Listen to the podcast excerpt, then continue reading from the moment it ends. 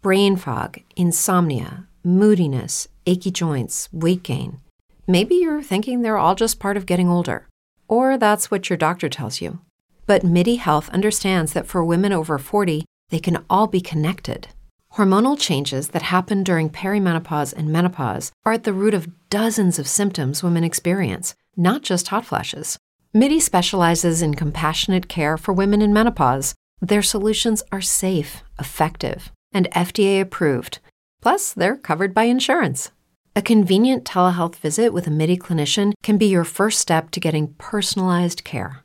They'll tailor a treatment plan for your symptoms and health history so you can get back to feeling great. 91% of MIDI patients get relief from symptoms within just two months. When your body changes, your care should too.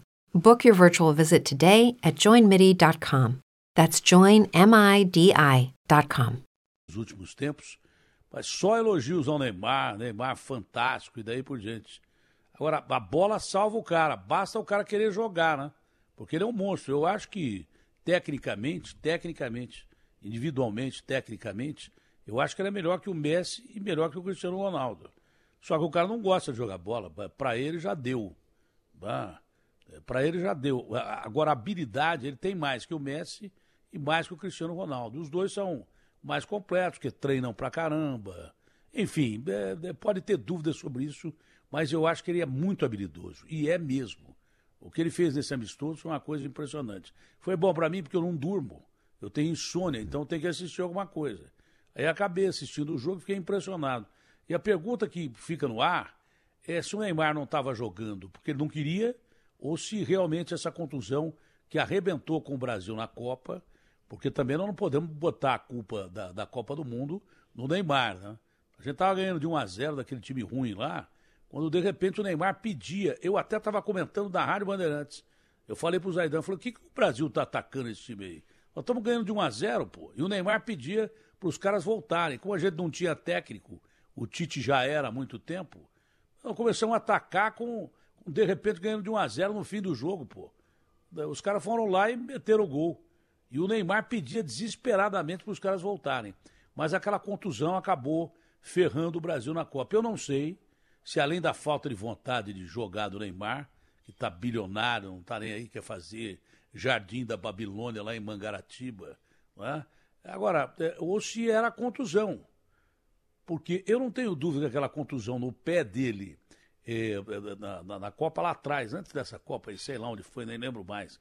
O cara pisou no pé dele no Olympique de Marseille e Paris Saint-Germain, que quebrou o dedo dele e veio operar aqui em Belo Horizonte. Ali eu já encontrei o Bassarejan, acho que é esse o nome dele, eu não sei falar é, armênio, mas acho que é esse o nome dele. Eu falei assim, o Neymar não vai conseguir jogar essa Copa. Falei, vai. Jogou nada. Agora, essa última Copa, depois que ele se machucou, desandou a maionese porque ele salvava o Tite. E outra coisa, com o Neymar jogando bola, olha, é, pode vender esse Mbappé, que aliás é um saco, é um chato. E o irmão dele jogou hoje no meio de campo do Paris Saint-Germain e jogou bem pra caramba. O moleque chama Ethan Mbappé. Foi um belo jogo, é um time coreano, que é o quarto é, colocado no campeonato coreano, é, que não é tão ruim assim o campeonato coreano.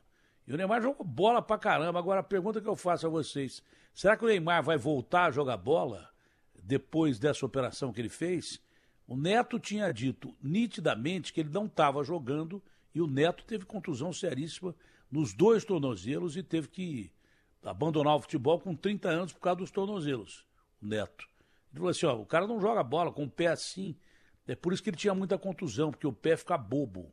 Quem sabe agora o Neymar deixa de ser bobo e começa a jogar bola de novo, né?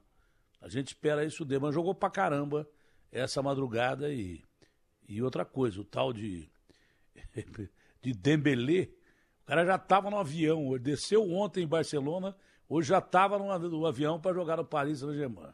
Mas já já estava, imediatamente embarcou, hoje, uma e meia da tarde lá em, lá em, em Barcelona e já deve estar tá chegando em Paris para começar a jogar no Paris Saint-Germain, que vai contratar aquele Gonçalo Ramos, um jogadoraço de Portugal, do Benfica, tem mais um cara que eu nunca ouvi falar, tal de Barcola. Não é Marcola, não, é Barcola o nome do cara. O Paris Saint-Germain contratar um Barcola. Bom, talvez o Barcola salve a pátria, porque esses caras têm, com três jogadores de primeira qualidade, não conseguir ganhar uma Champions, ou com o Mbappé, Messi e Neymar, o cara deve ter sapo enterrado lá.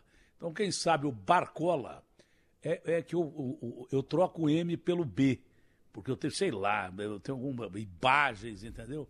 Mas nesse caso não é o Marcola, é o Barcola. É porque o Marcola está concentrado, aí não dá para jogar. Mas o cara jogou bola pra caramba, meninos e meninas. O, Mar, o, o tal de Neymar jogou muita bola. Deu um toque de calcanhar para um gol do Acessio, aliás, um golaço, e fez dois belos gols. Quem sabe, né, Capriotti, Thaís e Pedro? Verdade, é a segunda contusão, né, né Capriotti? Isso aí tem, tem histórico para jogador, é importante, né? Agora eu concordo com o Datena, o, o Neymar é um craque absoluto. Do futebol brasileiro, assim, de jogador brasileiro de futebol, mesmo machucado, não tem ninguém que chega aos pés dele, né, Capri? Não, eu acho que é exagerei nosso... com o Messi e o Cristiano Ronaldo. Eu também acho. acho. exagerei um pouquinho. Eu não falei nada aqui, mas eu exagerei eu um pouquinho. Mas... Não, mas é que eu, sempre gostei muito mas do ele Neymar. é um craque. Agora, habilidade, eu não vejo o Messi fazer gols com a habilidade individual que tem o Neymar. O Cristiano Ronaldo, então, nem se fala. É. Ele parece um robozão. Só que os caras têm outras características o Datena, que o Neymar eu, eu acho o Uma Messi é melhor que o Cristiano Ronaldo. Eu acho o Messi Hein? melhor que o Cristiano Ronaldo. Eu também. Não, o Messi é, é só, só se discute com o Pelé. Talvez eu tenha me animado um pouquinho aqui. Não, mas se bem que. Não, mas você falou uma lá, coisa seguinte, não dá animar saber um se o Neymar mais. foi até o auge dele, né? Tem jogador no futebol brasileiro que você pode. O Rivelino, por exemplo, era uma enormidade. Da- O Edu dos Santos. Pode ficar Tostão. Cara, se for começar a lembrar aqui, a gente começa a pensar se a comparação é que hoje tem mídia pra caramba, né? Hoje o cara faz um né? gol aqui, o gol Garrincha, que é isso, Garrincha? Pra mim era Garrincha e Pelé, pronto, É. acabou. O Messi em terceiro. E depois o Maradona, Rivelino e daí por. Mas, moral da história, hoje o cara faz um gol, o gol fica o dia inteiro rodando o mundo inteiro. Os caras faziam gol, pra chegar no Brasil demorava um mês. Entendeu? Então é. A mídia hoje é impressionante, né? A internet é impressionante. Agora, é, o Neymar joga bola pra caramba. Agora não gosta de jogar, né? Não é, já não é mais atividade dele. O Neymar gosta de boate, gosta de, sei lá. Diz que agora gosta de surf também. Mas e, e aí, o Capriotti? Não, Zé, você tem razão. Messi é, é um, para mim é, tá à frente do Cristiano Ronaldo e do Neymar também. Mas aí é uma questão um pouco de gosto, né? É, são três caras espetaculares. Acho que o Neymar tinha tudo para ser melhor do mundo. Ele deu azar em duas questões. Primeiro, ter pego o auge de dois gênios, né? Cristiano Ronaldo e Messi. Então ele teve que disputar com esses caras que são muito fora da curva. E depois a- essa questão das contusões, que se agravaram ainda mais é, quando ele se transferiu para o Paris Saint-Germain. E eu fico com a sensação de que o, o Neymar é, deu uma meio que uma abandonada assim no futebol, exatamente por esse é, essa questão das lesões, das contusões que atrapalharam muito, demais a sequência da carreira dele. Essas lesões ali no pé, no tornozelo, atrapalharam demais, muito. Ele agora ficou cinco meses parado. Cinco meses é muita coisa. E acho que só A o próprio lesão- jogador, né, Capri, sabe o quanto é, tem de dor, tem de sacrifício pessoal, não é? Isso aí não aparece, né? A Claro. gente gosta, às vezes, de, de dar uma cornetada, E é faz mesmo. parte, mas é, é muito Não, a dolorido Thaís também, é que né, mais entende de futebol aqui. A gente é, É. metido a entender de futebol. Quem mais entende de futebol é a Thaís. Nada. Que vai a estádio de futebol, vai acompanhar jogo.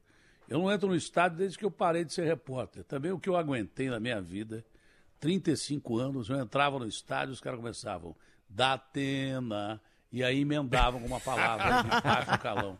Em todos os estádios que eu ia, porque a Bandeirantes era impressionante, aquela equipe do Luciano do Vale, era a TV Bandeirantes na época. Né? Comecei a falar Band e os caras queriam me bater. Não fala Band não, que lembra banditismo e tal. O Luciano fez uma reunião comigo dizendo que a diretoria eh, do Grupo Bandeirantes não queria que eu falasse Band. Eu falei, não, Band é mais curtinho, acho que pega legal. Bom, eu não ganhei royal- royalty absolutamente nenhum disso aí. Mas mudaram o nome. Agora, vou te contar uma coisa. Era uma audiência impressionante. Eu me lembro um dia, nós fomos transmitir um jogo em Ribeirão. O Neto até jogou pela seleção brasileira. Eh, Brasil e Polônia. Né, A Globo dava 70 pontos percentuais nas novelas. 70. E a gente saía de um, dois pontos. Nós chegamos a ficar 25 a 24 em cima da Globo com a narração do monstro, que era o Luciano do Vale, eu e o Eli fazendo reportagem, o Eli Coimbra, e o Juarez comentando. Olha, chegamos a reverter o resultado de 71 para 25 a 24. E um dia a Globo resolveu botar o Faustão na final do campeonato aqui entre São Paulo e Santos. Nós demos 53 pontos de audiência. 53. É, é, muito pela capacidade, pela genialidade do Luciano do Vale, que transmitia pra caramba. Mas era uma coisa impressionante. Então, como a gente aparecia demais, eu não aparecia muito no vídeo, mas a minha voz é, as pessoas conheciam. Eu entrava em qualquer estádio, até estádio do Corinthians, pô. Até estádio do Corinthians. Os caras da Atena. Aliás, é, é, eu fiquei tão cabreiro com isso que eu cheguei em Portugal agora. Mimado, eles gritavam, né? É, é parecido com isso. Aí eu cheguei em Portugal agora, lá no, no aeroporto, até contei aqui mas tinha um monte de brasileiros esperando as famílias lá, né? E aí eu descendo com a Matilde, os caras da Atena, eu falei, ah, não, pelo amor de Deus, frente da Matilde, não. Mas aí não emendaram, só gritaram da Atena em coro, e por incrível que pareça, por incrível que pareça, o que tem de gente que acompanha esse programa aqui de rádio, é, no YouTube lá em Portugal, e o Brasil Gente, é claro também, não só lá, mas em Angola, Moçambique, impressionante. Parecia que eu estava no Brasil, até mais que no Brasil. O negócio de eh, ficar longe lá, então o cara acho que aqueles caras que não gostam de mim, e é, é bastante gente que me odeia, eu também estou me, me lixando para quem me odeia. Tem mais nem idade para pensar nisso. Mas a hora que os caras começaram dar Atena, o aeroporto inteiro, parecia jogador do Benfica chegando lá. Eu falei, agora vem a segunda parte, vai ficar mal aqui perto da Matilde. Mas só foi a primeira parte e foi emocionante. Eu devia ter gravado, é que eu não tenho hábito desse negócio de rede social. Eu devia ter gravado e botado umas 13 vezes na rede social, exatamente para esses caras que não gostam de mim ver. Devia deixado lá rodando umas 13 milhões de vezes. Mas foi muito bacana. E quantas pessoas me pararam por causa do Manhã Bandeirantes? Brasil, gente, é claro que já estou há 20 anos lá, né? Mas eu falei para a Débora, falei para o pessoal, impressionante eh, a nossa audiência em Portugal. Da rádio, inclusive. Fiquei impressionado. Fiquei impressionado. Os caras vêm pelo YouTube. Negócio assim fora do comum. Aliás, eh, já vou reclamar para a Thaís aqui no ar. Esse YouTube está botando propaganda no meio do Manhã Bandeirantes. Eu não sei se isso pode ou se não pode. Entendeu? Então já vou fazer uma reclamação em público aqui que eles estão metendo propaganda em cima do programa aí. A gente está botando matéria ou comentando e entra uma, uma publicidade do, do YouTube. Se for da rádio, tudo bem. Agora, se for do YouTube, nós queremos o nosso, né, Dez? É, Tem uma porcentagem. É, mas vou, vou dar uma olhada nisso. Obrigada por, por me avisar, é, viu, Zé? Não sabia, não. É, estão soltando. Vou ver o que está acontecendo. Já muita gente reclamou que às vezes eu estou fazendo um comentário, ou então tem uma reportagem importante, uma entrevista, os caras rodam publicidade hum. em cima da gente. Então, se roda, tem que pagar para a rádio, pô. Me ajuda aí. Ó. Então é isso. É, mas é, é, mais uma vez conferindo que a Thaís é quem entende mais de futebol de nós quatro aqui. Vai no estádio e leva a família. E pronto, acabou. Eu não entro no estádio. Quanto tempo você não vai no estádio, Pedro? Ah, faz tempo, viu, Datena? Acho que eu fui no, no ano, ano passado, acho que não foi, ano retrasado só. Logo depois da pandemia, aí foi uma vez. E você, o Capriotti? Capriotti não, não eu, pode ir no estádio. Não, eu tive, eu tive ano passado na Copa, não é? Mas aqui no não, Brasil não, não, faz Copa tempo não vale. Você vai de 50 e 50 anos na é. Copa e ganha prêmio ainda. Você vai em tanta Brasil... Copa que ganha prêmio. Tá? Aqui no Brasil faz tempo um que eu não vou, viu, Zé?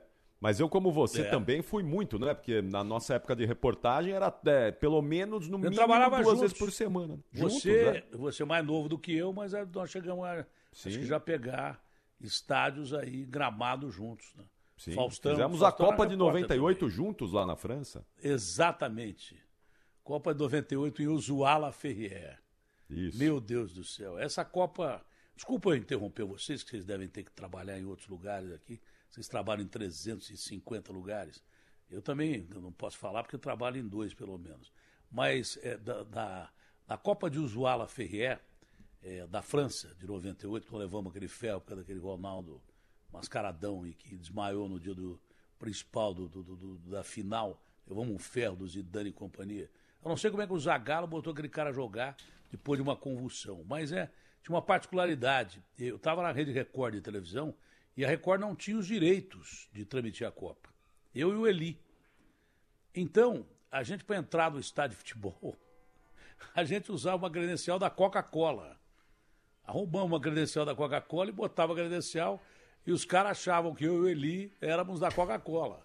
Até descobrirem, porque alguém foi lá e dedou né, que a gente entrava com o credencial da Coca-Cola. E aí não queriam deixar a gente entrar mais no estádio, de jeito nenhum.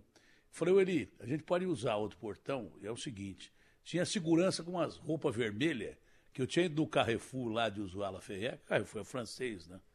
E eu falei assim, o, a roupa de segurança lá tem no Carrefour, igualzinha. Eles compraram lá. E aí eu e ele fomos lá e compramos duas jaquetas de segurança da, da, da Copa lá de Usuala Feia. Trocamos de portão e ficamos até o fim da, da, da Copa como segurança. A gente era obrigado a chegar muito cedo para fazer entrevista, porque senão os caras só davam entrevista para emissoras da Europa. Foi na França que começou essa frescura de jogador é, atender com, com assessor, não atender ninguém ter coletiva de imprensa, que aliás tá chata pra caramba, é treinador brigando com repórter toda hora, né? Mas é. lá não tinha isso, você falava diretamente com o cara. Então, é, a gente tinha que chegar muito cedo no estádio, mas cedo, cedo que eu digo, o treino era uma hora, chegava às seis horas da manhã, para pegar um lugar na grade. Eu voltei da França com aquela grade na minha barriga, tatuada, tanto que eu ficava encostado naquela grade. E aí os caras davam entrevista é, para a imprensa europeia, que já estavam indo para fora do Brasil, Ronaldo, enfim, um monte de jogador aí. Romário, Romário ficou pouco tempo e machucou e veio embora. Mas, é, e aí eles davam entrevista para um montão de emissora, inclusive nós, o SBT, é, é, Record, é, a Band acho que é, também tinha lá o certo privilégio que já era uma grande emissora em termos de transmissão esportiva. A gente ficava com 30 repórteres, eu era o primeiro que eu chegava às 6 horas da manhã, os caras me apertavam ali. E eles falavam é, para a Globo 40 vezes se precisasse. Para nós, uma vez só, e atendiam primeiro a imprensa europeia. Ali começou esse divisor de águas de jogador não querer atender a imprensa e daí por diante. Antes disso, isso estou falando de Pelé, Rivelino, Sócrates, Gerson, Jairzinho. Esses caras, quando acabava o treino, a gente entrava no treino e entrevistava os caras, ficava batendo papo com os caras. Ficava levando o maior lero com os caras. Ronaldo Fenômeno, que era molequinho. Tem uma cena no YouTube em que, na Copa dos Estados Unidos, eu estou empolgado aqui, porque a maior parte da minha carreira é, foi em esportes. Depois eu comecei a fazer esse negócio de programa policial, que aliás eu nem gosto, mas faz mais de 30 anos que eu estou nisso. Só que tem uma imagem no YouTube com o Ronaldo com 16 anos, foi levado para a Copa do Mundo, não jogou nenhum jogo, jogou viola. Aliás, viola até que entrou bem no jogo. Lá na Copa dos Estados Unidos de 74. Eu peguei uma bola de futebol americano e dei para o Ronaldo, molequinho, 16 anos, controlar. É, e, e, e, até hoje, porque ninguém entrevistava o Ronaldo, ele não era um fenômeno. Ele era um pivetinho lá. E eu entrevistava sempre o Ronaldo porque sei lá, eu já via a possibilidade do cara ser um grande jogador, eu e o mundo. Mas eu sempre falava com o Ronaldo, né? eu tinha até uma relação legal com ele, depois a coisa desandou. Quando ele virou estrela, aí comecei a quebrar o pau com ele, apesar de achar realmente um fenômeno. Bom, é, desculpa a empolgação aí, eu continuo achando que o Messi joga pra caramba, o Cristiano joga pra caramba, e acho que o Neymar fica em terceiro aí entre eles, mas o, Neymar, quando quer, joga muita bola. Vamos ver se é porque ele tem muito dinheiro que ele não queria jogar bola. É, o gosta muito da noite, é amigo de surfista do, do Medina, não é? Olha lá, ó, aí, ó. Isso aí é matéria que eu fiz. Esse é o Gilmar. Depois eu briguei com ele também. Isso aí é comparando o futebol brasileiro ao futebol americano. É uma matéria até legal, podia separar. Se tiver aí, a gente podia separar e botar. Mas aquela bola controlada ali é pelo Ronaldo Fenômeno. Bons tempos, gente. Desculpa é, falar demais, que é, eu gosto muito é, de futebol, porque a minha carreira inteira, a maior parte dela, dos 52 anos, a maior parte foi no esporte. Muita gente não lembra ou não viu, porque não tinha nem nascido. Mas é, era uma maravilha trabalhar na, naquela equipe do Luciano do Vale, era uma coisa fantástica e eu jamais vou esquecer. Bom, então é isso aí. A Rosana está dizendo aqui, Ronaldo Fenomino. É isso aí. Era molequinho, era pivetinho. E a Rosana, aliás, é, acho que a maior audiência da Rádio Bandeirantes é a Rosana. Né? A Rosana Verdade, hein? Acho que, ela e o Ricardo. Eles não perdem o programa. aliás, um beijo grande no Ricardo e na Rosana também. Meninos e meninas, desculpa atrapalhar o dia de vocês. Foi uma delícia a conversa, minutos, né? A gente lembrou de várias histórias aqui que fazem né? diferença na nossa vida. É bacana pra caramba, isso eu gosto de falar. Aí eu sou mais calmo. Ninguém imagina que eu e o Canuto éramos o, o, os dois caras considerados palhaços da televisão brasileira. Ninguém imagina isso. Quem me vê hoje no Brasil, gente, cara que não viu, não imagina porque eu sou meio carrancudo, é claro, né? Um dia o cara chegou para mim, eu tinha um programa de. Pô, será que eu vou parar de falar aqui? Eu juro que essa é a última. Eu tinha um programa chamado Coração no Brasil, que você ia visitar Fernando de Noronha, você ia visitar as belezas do Brasil, que não são poucas, tá? Praias brasileiras. Aí o cara falou assim para mim: Bom, Tatena, mas nesse programa aí de turismo, você até que é calmo. Então eu falei: Você quer que eu faça o quê, velho?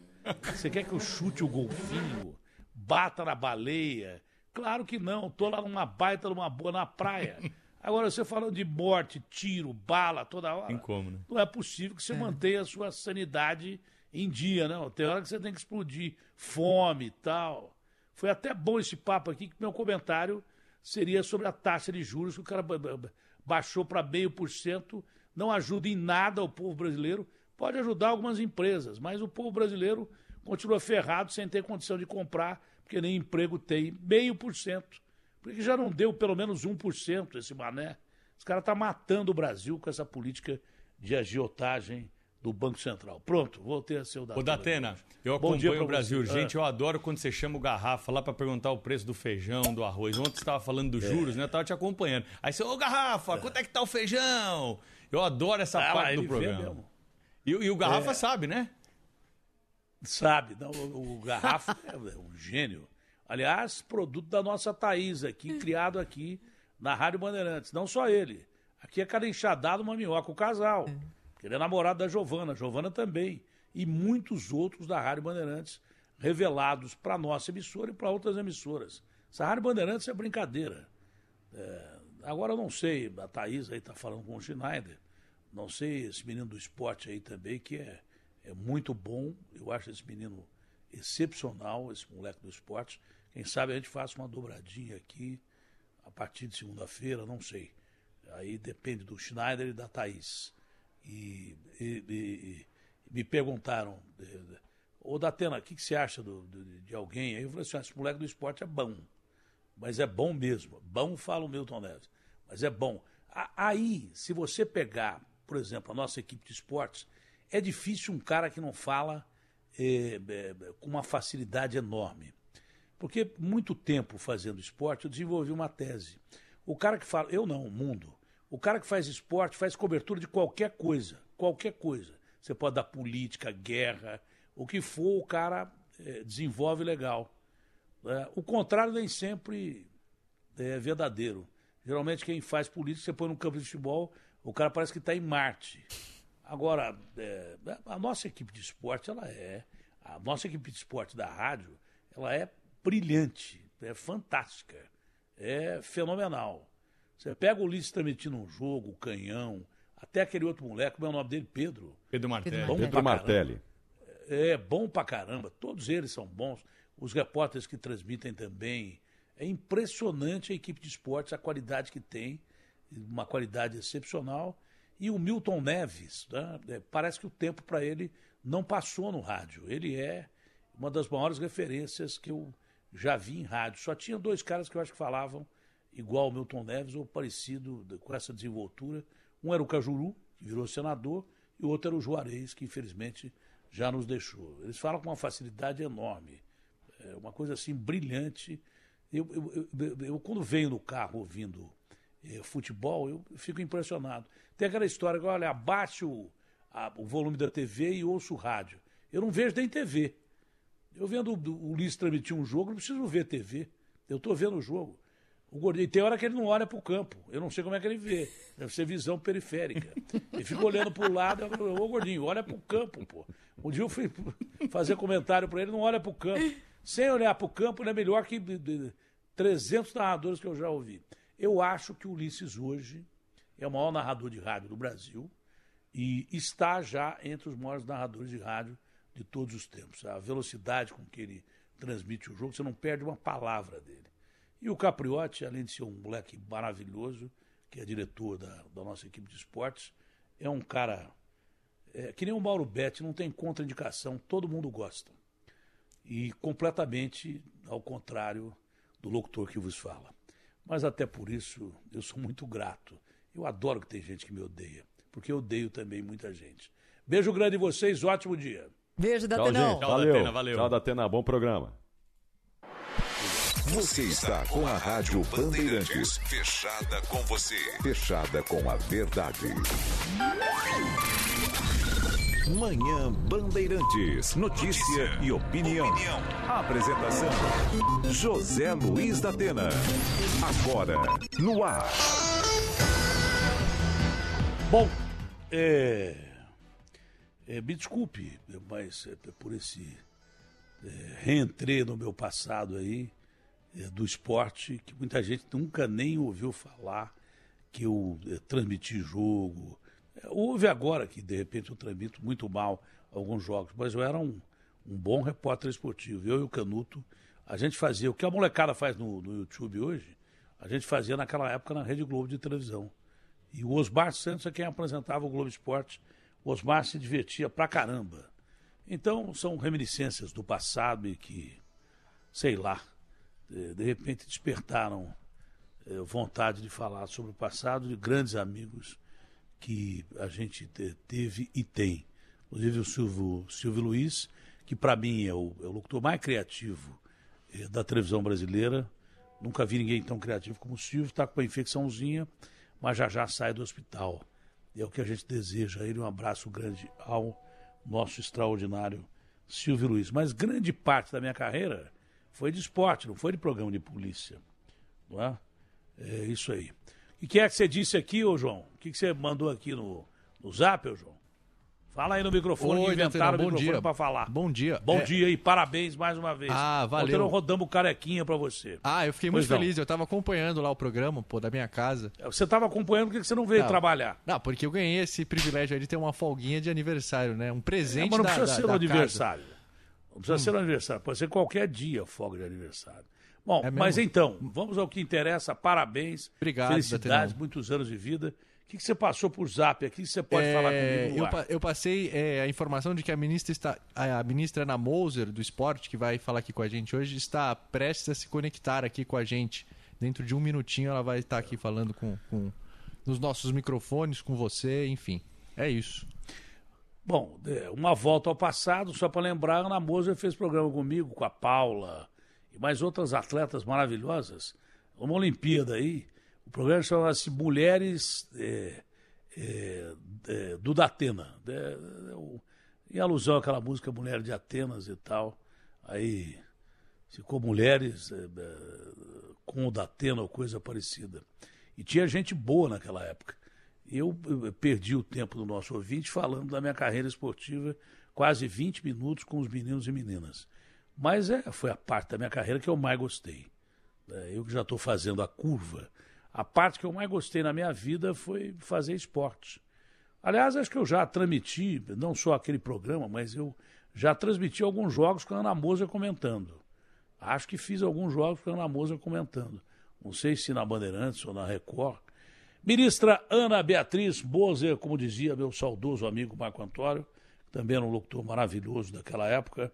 O vai, eh, a ministra, é até gozado ver a Ana Moser como ministra, porque a gente tinha um relacionamento muito legal e, e- e muito bacana com todas as meninas e meninos do esporte, que depois viraram né, ministros e, e daí por diante. Mas é um prazer muito grande falar com a Ana Moser, uma das maiores atletas do Brasil em todos os tempos, e uma figura fantástica, né? que ministro ou não, ela jamais perde a capacidade de ser humilde, o que não acontece com muita gente. Ministra, bom dia, como vai a senhora? Ô, Datena, você é sempre muito gentil, né? Muito obrigada. Bom dia. Bom falar com você aqui. Bom abrir esse espaço. Bom, Obrigado por abrir esse espaço para a gente. Eu acho que a gente já fez jogo juntos, né? Você já, comentando, né? O narrando vôlei e você comentando, né? Com acho certeza. Que, é, lá atrás, faz algum tempo. Vou nem falar quando era, por causa da minha idade, não da sua, porque você era muito jovenzinha. Bom, é, o Brasil foi eliminado. É a primeira pergunta da pauta aqui, porque eu caí da cama agora, porque eu tenho insônia. Eu vou dormir às 5 e meia, 6 horas da manhã. E acordo para fazer o programa, senão eu ia até a uma. Mas eu já peguei a pauta e logo de cara eu não gosto de fazer esse tipo de pergunta é, logo no começo. Não vou fazer essa pergunta no começo, não. Em primeiro lugar, é, eu acho que entrevista depende do entrevistado. E o entrevistado às vezes quer falar uma coisa, a gente fica perguntando outras coisas que não interessam de forma alguma ao público nem ao entrevistado. Então eu gostaria que a Ana falasse do que interessa a ela falar hoje, que ela acha que é um assunto importante. Não vou começar com essa pergunta aqui, que é uma pergunta muito indelicada para começar. Pois não, Ana, aquilo que você acha importante do, do seu tempo de ministério até agora e alguma notícia que ainda ninguém deu, mas que você, como ministra, pode adiantar.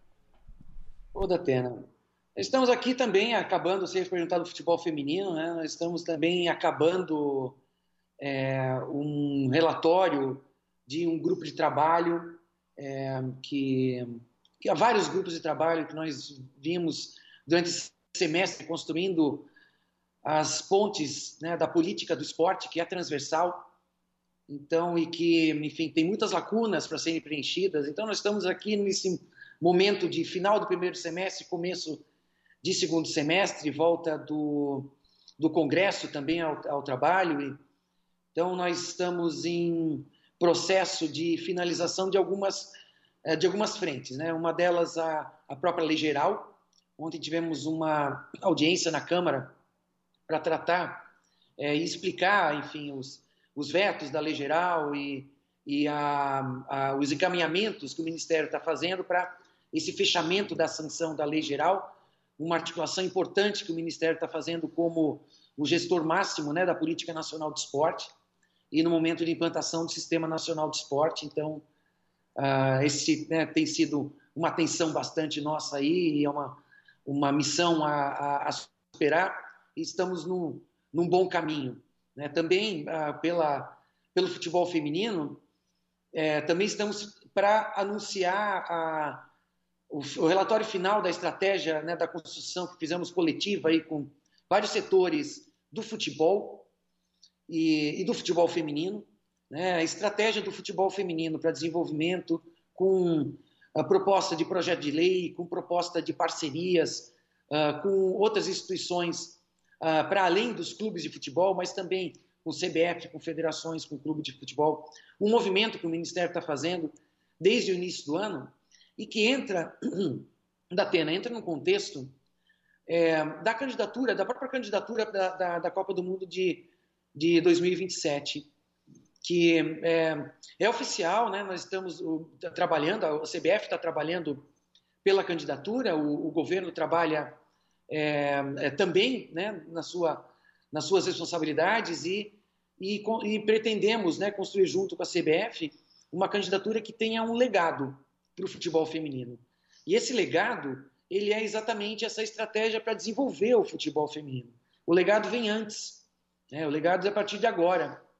E, e o presidente Lula, antes da, da Copa do Mundo, nos, nos deu ao Ministério a, a, a missão de lutar pela, por, esse, por esse grande evento. Mas nesse contexto, né? nesse contexto de é, aproveitar o legado e todo o investimento e as construções feitas para 2014, que estão aí à disposição, uh, uh, em uso e, e, muito além do que é necessário para a Copa do Mundo, e em construção do, da, da, do avanço do futebol feminino é, no Brasil. Porque, uh, Datena, você conhece muito bem o futebol, né? conhece muito bem o futebol brasileiro, né? e é basicamente é masculino.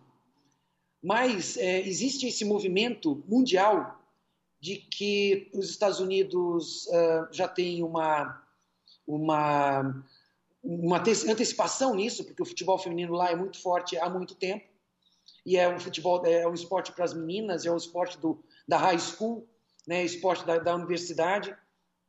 É, tem também na Europa, né, esse movimento também mais antigo, você vê Alemanha, Suécia, né, você vê esses, esses países com o futebol feminino mais desenvolvido.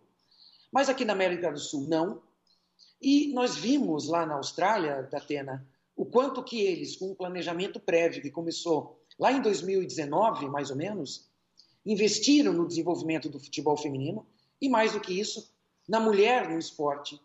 E, mais do que isso, da, da mulher na sociedade.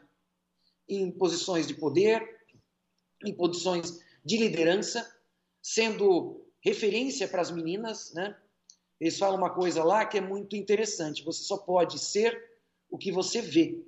Então você tem que ver, enxergar mulheres jogando futebol, você tem que enxergar técnicas, enxergar gestoras para poder, é, é, quer dizer, isso facilita muito o desenvolvimento, né, e, a, e a, o crescimento de todo esse todo, né, é, desse todo aí que tem a ver com a sociedade muito além do esporte. Então, é, a, a, nós vínhamos com essa visão já desde o início do ano, construindo essa essa relação uh, de, de, foco junto ao futebol feminino, sabendo que, em, furando a bolha do futebol com as mulheres, né, o impacto na sociedade brasileira uh, uh, será grande, como foi nesses países, especialmente recentemente, com uma estratégia de política pública desenvolvida na Austrália e Nova Zelândia da pena. Então, é, é uma é, é, uma, é algo que nós temos assim de, de, de foco na estratégia aqui do Ministério e que está bem nesse momento de conversar, de falar, né, valorizar o esforço e, a, e, a, e, a, e, o nível de jogo que o, que o futebol feminino, que a seleção brasileira apresentou no Campeonato Mundial, na Copa do Mundo. É, lógico que o resultado né, é, no campo ele tem um impacto muito importante, mas vai muito além disso, né, Datena? Isso que a gente quer imprimir é, até como, como símbolo, como comunicação é, para a sociedade brasileira. E em termos esportivos, Datena, falando aqui um pouco, e até assim é interessante a, é, eu sempre a, a, admiro muito a, o conhecimento que, que o presidente Lula tem do esporte. Então, quando a gente conversa, né, ele ele faz os paralelos que são muito interessantes, né? E ele fez, pra, inclusive para as meninas, o paralelo é, é, da, da, do crescimento do voleibol brasileiro feminino na esteira do masculino, mas com uma constância de investimento, trabalhando as, as, categorias de base, a criação da metodologia do, do, da Escola Brasileira de Voleibol, é, o, a, a, superação que as atletas tiveram, no nosso caso, e foi a nossa geração, com a questão física. Então, superar uma barreira física para poder superar também a barreira técnica, e assim a gente foi crescendo. Então esse paralelo é, é, é ele é muito real. Né? E, e, e para é isso é preciso investimento, como foi feito no voleibol na década de 80, 90. É, e os resultados, né? Eles são, são sempre, tem às vezes um pouco melhor, às vezes um pouco pior, mas está sempre uh, uh, com um grande nível, né? Lógico que tem sempre muita coisa a melhorar, né, Datena? Mas essa é, essa é ideia. Então, enfim, uh, misturei um pouquinho os assuntos, mas é o momento do, do Ministério. Foi ótimo. Forte hoje está por aí. Foi ótimo o que você falou. É, primeiro, é, que a exposição em televisão, agora em rede social, naquela época não havia rede social, mas a, a exposição numa grande rede de televisão, hoje em redes sociais é, e também nas televisões, em rádio, a exposição é muito importante para o esporte. Tanto que eh, a evolução do vôlei brasileiro foi proporcional a um time maravilhoso, fantástico que o Brasil tinha, ao incentivo em que o Luciano do Vale eh, deu ao voleibol. Tanto que era conhecido como Luciano do Vôlei. Então depende muito de transmissões. Hoje não só de televisões eh, abertas ou fechadas, mas de rede social também. Essa exposição é muito importante. E mídia, de sites. Eu leio muito jornais espanhóis, alemães, o New York Times é, traduzido, é, o, Corriere della Sera, que é, italiano, e a exposição do, do, futebol feminino, ela é gigante, é muito maior que no Brasil, né? o Brasil agora está se acostumando com isso, e é o fator que eu vou te colocar agora, mas ela é, é proporcionalmente importante ao crescimento do futebol. Se você tem grandes times, porque o Brasil é, viveu a era Marta, que foi fantástica, mas sempre teve grandes jogadoras. Só que a Marta ganhava tudo, ela foi eleita é, melhor do mundo várias vezes. Agora, tinha grandes jogadoras, mas grandes jogadoras, que hoje, inclusive, algumas jogadoras remanescentes daquele período jogam no futebol europeu e com destaque. Tá? É, mas está aparecendo muita gente boa. E antigamente, é, a CBF precisava correr atrás de alguém que transmitisse um jogo do feminino. Hoje é o contrário. As, as emissoras, os sites disputam os jogos da, da seleção de futebol, eu estou falando. Voleibol já há muito tempo está é, definido como transmissões esportivas de ponta, porque a gente sempre teve time de ponta. Mas o Brasil tinha grandes jogadoras, tinha a Marta e precisava pedir, pelo amor de Deus, para alguém passar. Hoje não. Hoje os caras estão correndo atrás, inclusive, se a gente sediar a Copa do Mundo, vai ser mais importante ainda.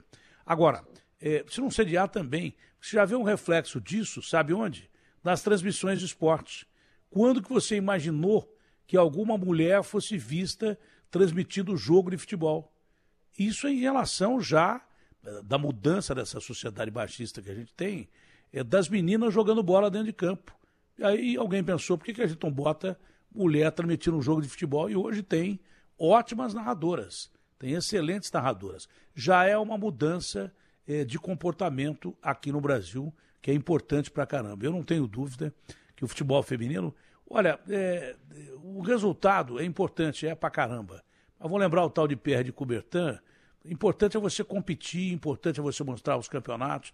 Claro que a gente não queria ter o Brasil eliminado, queria ter o Brasil campeão, mas ainda não deu.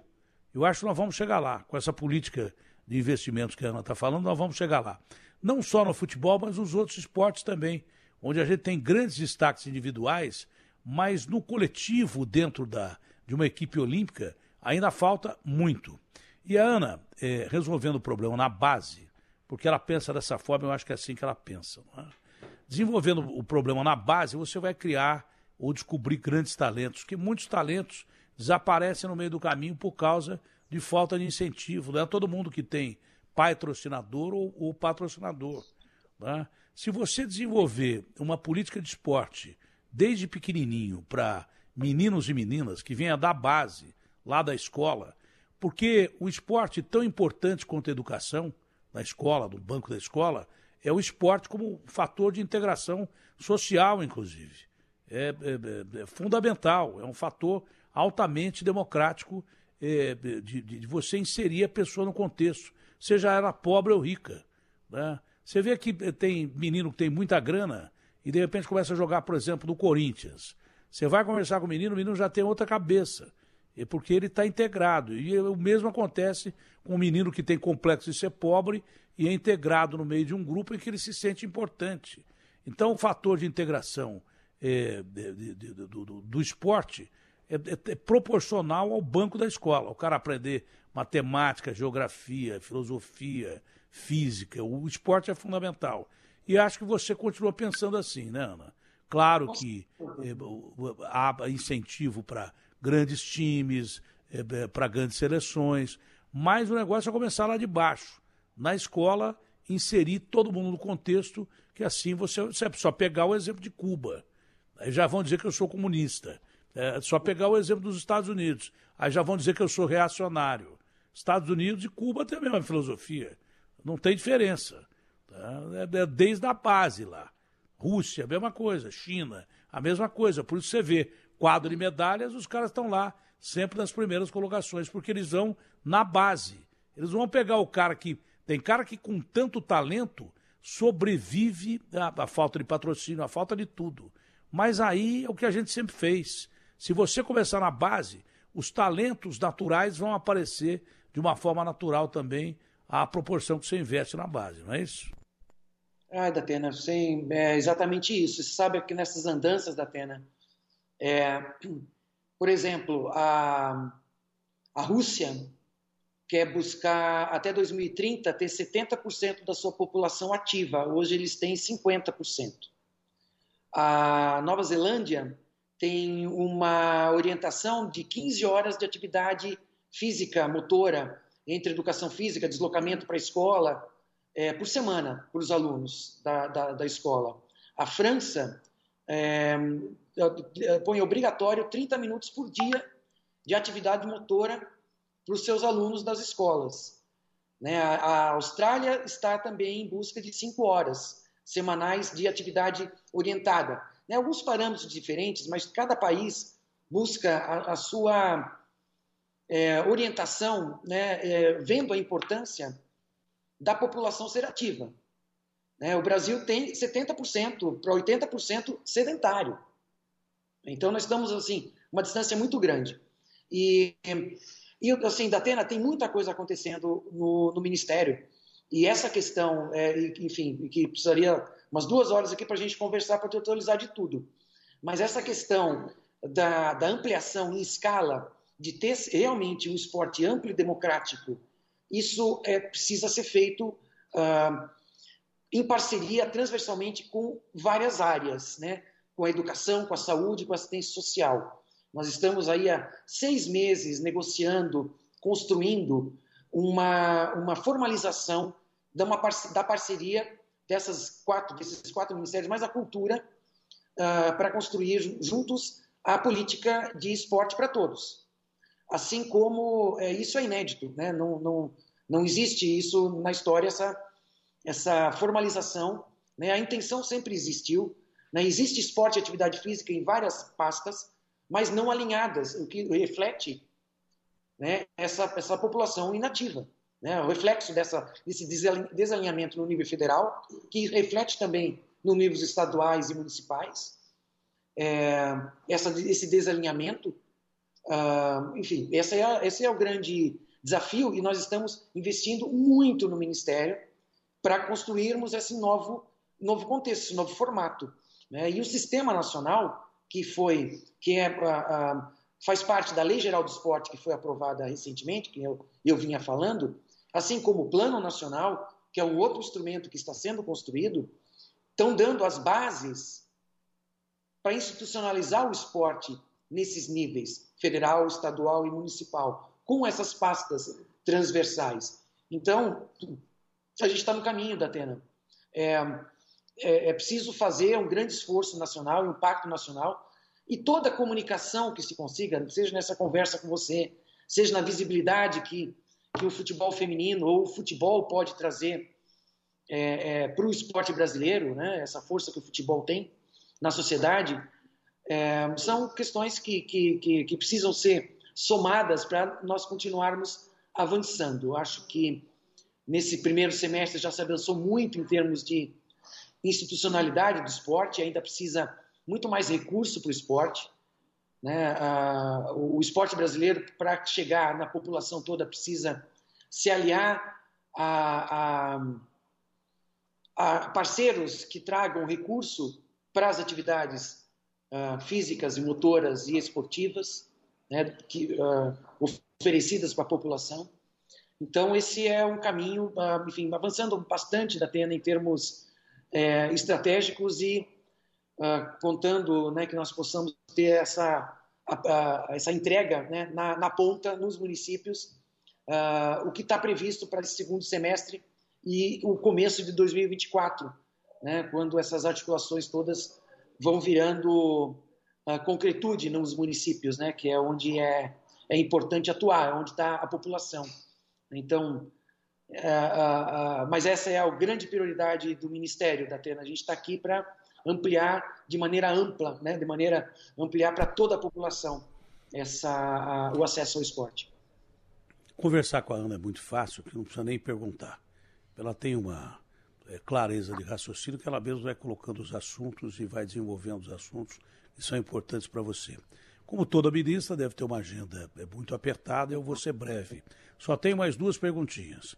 Ah, primeiro, que o Ministério do Esporte está lançando hoje um plano de combate ao racismo no futebol. Você pode falar sobre isso? Depois, a outra pergunta para encerrar é a campanha que é fundamental é, da CBF do Estado Seguro. Acho que esses dois pontos é, a gente pode já encerrar a entrevista, porque a ministra deve ter reuniões e mais reuniões. Quanto ao Lula gostar de esporte, eu tenho a impressão que ele gosta tanto quanto política. Um gosta mais, porque o cara que é três vezes presidente da República é um animal político. Então, é óbvio que. Mas ele gosta de futebol pra caramba, gosta de outros esportes pra caramba, entende disso. Né? E ele gosta muito do Neto. Eu me lembro um dia que ele conversou comigo e falou, Datena, o que, que você acha? Porque ele trouxe, por isso que eu acredito que vai trazer a Copa do Mundo Feminina. Falou, o que, que você acha de eu trazer a Copa do Mundo para cá? Eu falei, acho que é uma gelada, Lula. Porque nós vamos perder a Copa, os caras vão roubar construindo o estádio. Não deu outra. Eu fui profético aí. Dos 12 estádios brasileiros, 10 são objetivo é, de investigação e não chega nunca ao fim. Mas as duas únicas perguntas aí é, que eu tenho para encerrar, essa contra o racismo, que é extremamente vital, não só no futebol, mas em qualquer é, coisa, em qualquer setor de atividade humana, e o Estado seguro, porque os estados hoje em dia têm um monte de bandido é, se disfarçando de torcida organizada e barbarizando e afugentando famílias. Pois não, ministra? Então, uh, esse uh, programa contra o, esporte, é, contra o, racismo no esporte é, vem sendo desenvolvido junto com o Ministério da Integração Racial e com o Ministério da Justiça desde meados de março, abril, e, e tem né, um relatório desse primeiro, dessa primeira construção que é, depende da articulação de vários atores, né, uma visão que foi muito uh, emergenciada né, pela, pela, pelos acontecimentos com o Vini Júnior na Europa, mas no Brasil, a cada final de semana, é, tem muita coisa acontecendo nos estádios e durante a semana nos campinhos espalhados pelo Brasil. Então, é, é preciso que se tenha uma, uma visão é, política a respeito disso e que todas as ações é, do esporte sejam permeadas com com, com ações para combater o, racismo né, é, é, dentro do esporte. E a, a questão do, do, do, da segurança nos estádios, também outra frente emergencial, é, construída junto com a, o Ministério da Justiça e a CBF, e que uh, integra né, toda a, a, questão de controle é, da, dos estádios e também a questão da educação, da formação porque não é uma questão é, dos estádios, é uma questão social. Então, a, a, a educação é, e a ação, inclusive, né, das, das, das, torcidas organizadas também tem uma, uma, uma, um potencial de envolvimento e educacional também muito grande. É, então, são as ações que, que o esporte, né, de maneira transversal, tem, tem cuidado. O esporte, Tatena, ele é muito amplo. A gente aqui né, se dá conta né, da, da, da, da, amplitude da, da, do número né, de, de frentes que se tem responsabilidade e precisam ser cuidadas né, ah, para o esporte funcionar bem e ser acessível e ser democrático no Brasil inteiro. Agradeço Ministra, muito. muito obrigado. Um ótimo dia. Você quer completar? Você quer completar? Acho que era isso, querido. Só te agradecer né? Um grande abraço aí virtual e até a próxima. Prazer enorme falar contigo e ver cada vez mais o seu, seu crescimento, que já era esperado pela sua capacidade de enxergar o esporte como um todo. Você que foi uma das maiores atletas do Brasil de todos os tempos, está dando um show como ministra. Beijo grande, foi um prazer falar com você, Aninha. Obrigada, tchau, tchau. Como dizia o Marco Antônio, Ana Beatriz Moser. Né? O Bruno, é legal ouvir a, a ministra, não é, Bruno? Muito. E o começo da entrevista, ela falando sobre futebol feminino da Atena, é claro que eh, foi muito ruim o que aconteceu com a seleção feminina ontem, até pela Marta, por tudo que envolve, última Copa da Rainha, artilheira de Copa do Mundo. Mas, ao mesmo tempo, é, é interessante a gente saber que o Ministério do Esporte, o governo federal, tem investido cada vez mais no esporte, no futebol feminino. E ontem eu vi tanta criançada que essa semana também é uma semana de volta às aulas, né, Datena? Então tem muita criançada ali na rua. Ontem no meu prédio, de manhã, tinha muita criança, mas muita, meninas com a camiseta ali do Brasil. Então acho que se cada vez mais a gente tiver essa Legal, geração né? crescendo com as crianças ali, com as meninas, é, olhando para a televisão e vendo outra menina jogando bola, a gente pode daqui a pouco ter uma geração é, que vai estar cada vez mais engajada no futebol feminino. É o que a Marta disse também quando saiu do campo, né? Eu não tive essa oportunidade, eu não tinha ali uma mulher jogando bola para dizer eu quero ser essa mulher. Vocês têm a possibilidade disso hoje. Então estou tentando aqui ver o copo mais cheio. Eu sei que é frustrante, ainda mais uma fase de grupos, ter a seleção eliminada. A gente estava aqui pensando, meu Deus, será que vai disputar o título? Será que fica ali pelo menos entre as três é, colocadas, se não vencer a Copa? E foi eliminada da forma que foi pela primeira vez na história. Mas ao mesmo tempo, ontem, ali no meu prédio, é, ver essas meninas pequenas, garotada, 5, 6, 7 aninhos de idade, com a camiseta da seleção brasileira foi bom demais. E bom saber da Ana que cada vez mais o governo federal tem investido no futebol feminino. Tá, e tem umas minas, mano, como dizia o cara da, da Boca, que joga muito mais que muito marmanjo que tem por aí.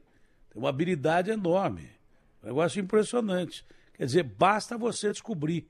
Se você faz isso em larga escala, começando logo cedo nas escolas, você é. vai descobrir muito mais. Então não vai depender tanto de peneirinha, é, de clube de futebol, que nem sempre a melhor é, chega a vencer a peneira. Entendeu? Se desde pequenininho, na escola, é, você começar a praticar o esporte, seja ele qual for, futebol ou não, as crianças, meninos e meninas, vão se destacar naturalmente, vai fazer parte é, do que é a vida de rotina, do ensino, que é tão importante o esporte, quanto eu repito, você aprender filosofia, matemática, ciências Sim. exatas e daí por diante. Esporte é fundamental. E outra coisa, como disse a Ana, Ana Moser, hoje 80% do Brasil é, são compostos de pessoas sedentárias. É muito mais propício à doença do coração, AVC. Eu, por exemplo, o que me salvou das enfermidades que eu tive é, foi que eu joguei bola até os 20 anos de idade.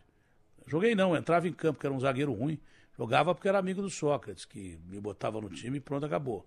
Mas jogava e era capitão do time, que era é, uma categoria inferior do Magrão, que o Magrão era, era três anos mais velho que eu.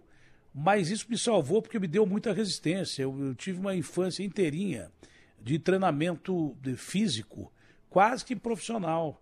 Eu vou dizer que profissional, porque o que o profissional fazia, a gente fazia. Hoje, quando eu vejo o estádio de Santa Cruz, lá em Ribeirão Preto, que não é um estádio pequeno, eu puxava a fila subindo e descendo as escadas, aquelas escadas que tem no meio da arquibancada, levando o time inteiro.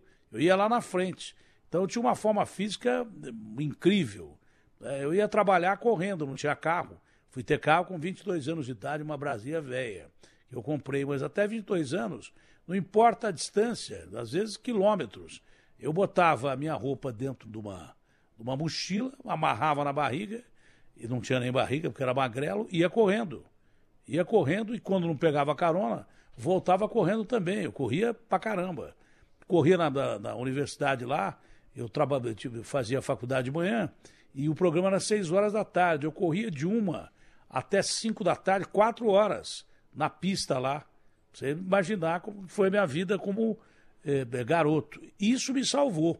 Senão não teria é, sobrevivido a um tumor de pâncreas, é, a problemas do diabetes, isso aí. A estrutura física da infância me salvou. Então é muito importante tirar as pessoas do sedentarismo. Isso você aprende quando criança. Né? Fundamental. E essa política da Ana é muito legal mesmo. Bom, é, nós esquecemos de falar, sabe do que? A Júlia vai falar primeiro, mas nós esquecemos de falar da camisa do Palmeiras e do Corinthians. É, as pessoas estão ligando para o Zap, estão entrando no tubo. Quem entrar no tubo da Rádio Manhã Bandeirantes, da Atena e daí por diante, quem entrar no tubo da rádio, e a nossa audiência tem que ser 20 mil pessoas por dia, eu tenho a impressão que hoje não está tão grande porque a gente não fez um programa como a gente faz, com reportagem, programa popular. Eu perdi muito tempo no comentário contando história e, e, depois tivemos uma entrevista. Eu não gosto de programa assim, se bem que a entrevista foi maravilhosa com a Ana Moser. Eu gosto de programa que informe o povo. Então, a partir de amanhã, nós vamos começar a fazer isso de novo aqui. É, reportagem, comentários e reportagem e, e pau na máquina, velho. Mas eu esqueci de dizer quem entrar no tubo Manhã Bandeirantes, é, da Atena Bandeirantes e tal, é, para pelo menos 20 mil de audiência por dia. Hoje deve estar longe disso, porque, repito, o programa foi atípico. E, e, e quem mandar o zap paninha aí, que o Ricardo vai botar na tela com os hinos de Palmeiras e Corinthians, é uma camisa do Corinthians autografada, do elenco inteiro que a Rosana nos conseguiu, e uma camisa do Palmeiras no tubo, é, para quem entrar no tubo da rádio, no YouTube da rádio, uma camisa do Palmeiras no tubo e uma do Corinthians aqui na, na no zap da rádio, que o Ricardo vai botar é, no ar, e, no rádio, e o Daniel vai botar na tela. Então, zapeia aí, porque amanhã tem sorteio. Quem está zapeando desde segunda-feira tem mais chance. Põe no rádio, Ricardo. Bom dia, Ricardão. Bom dia, Datenão. Vamos lá, WhatsApp no ar.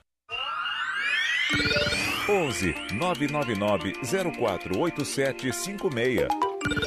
11 999 048756. 11 999 048756. Salve o Corinthians. Camisa do Coringão pra você, autografada. Vai zapeando aí.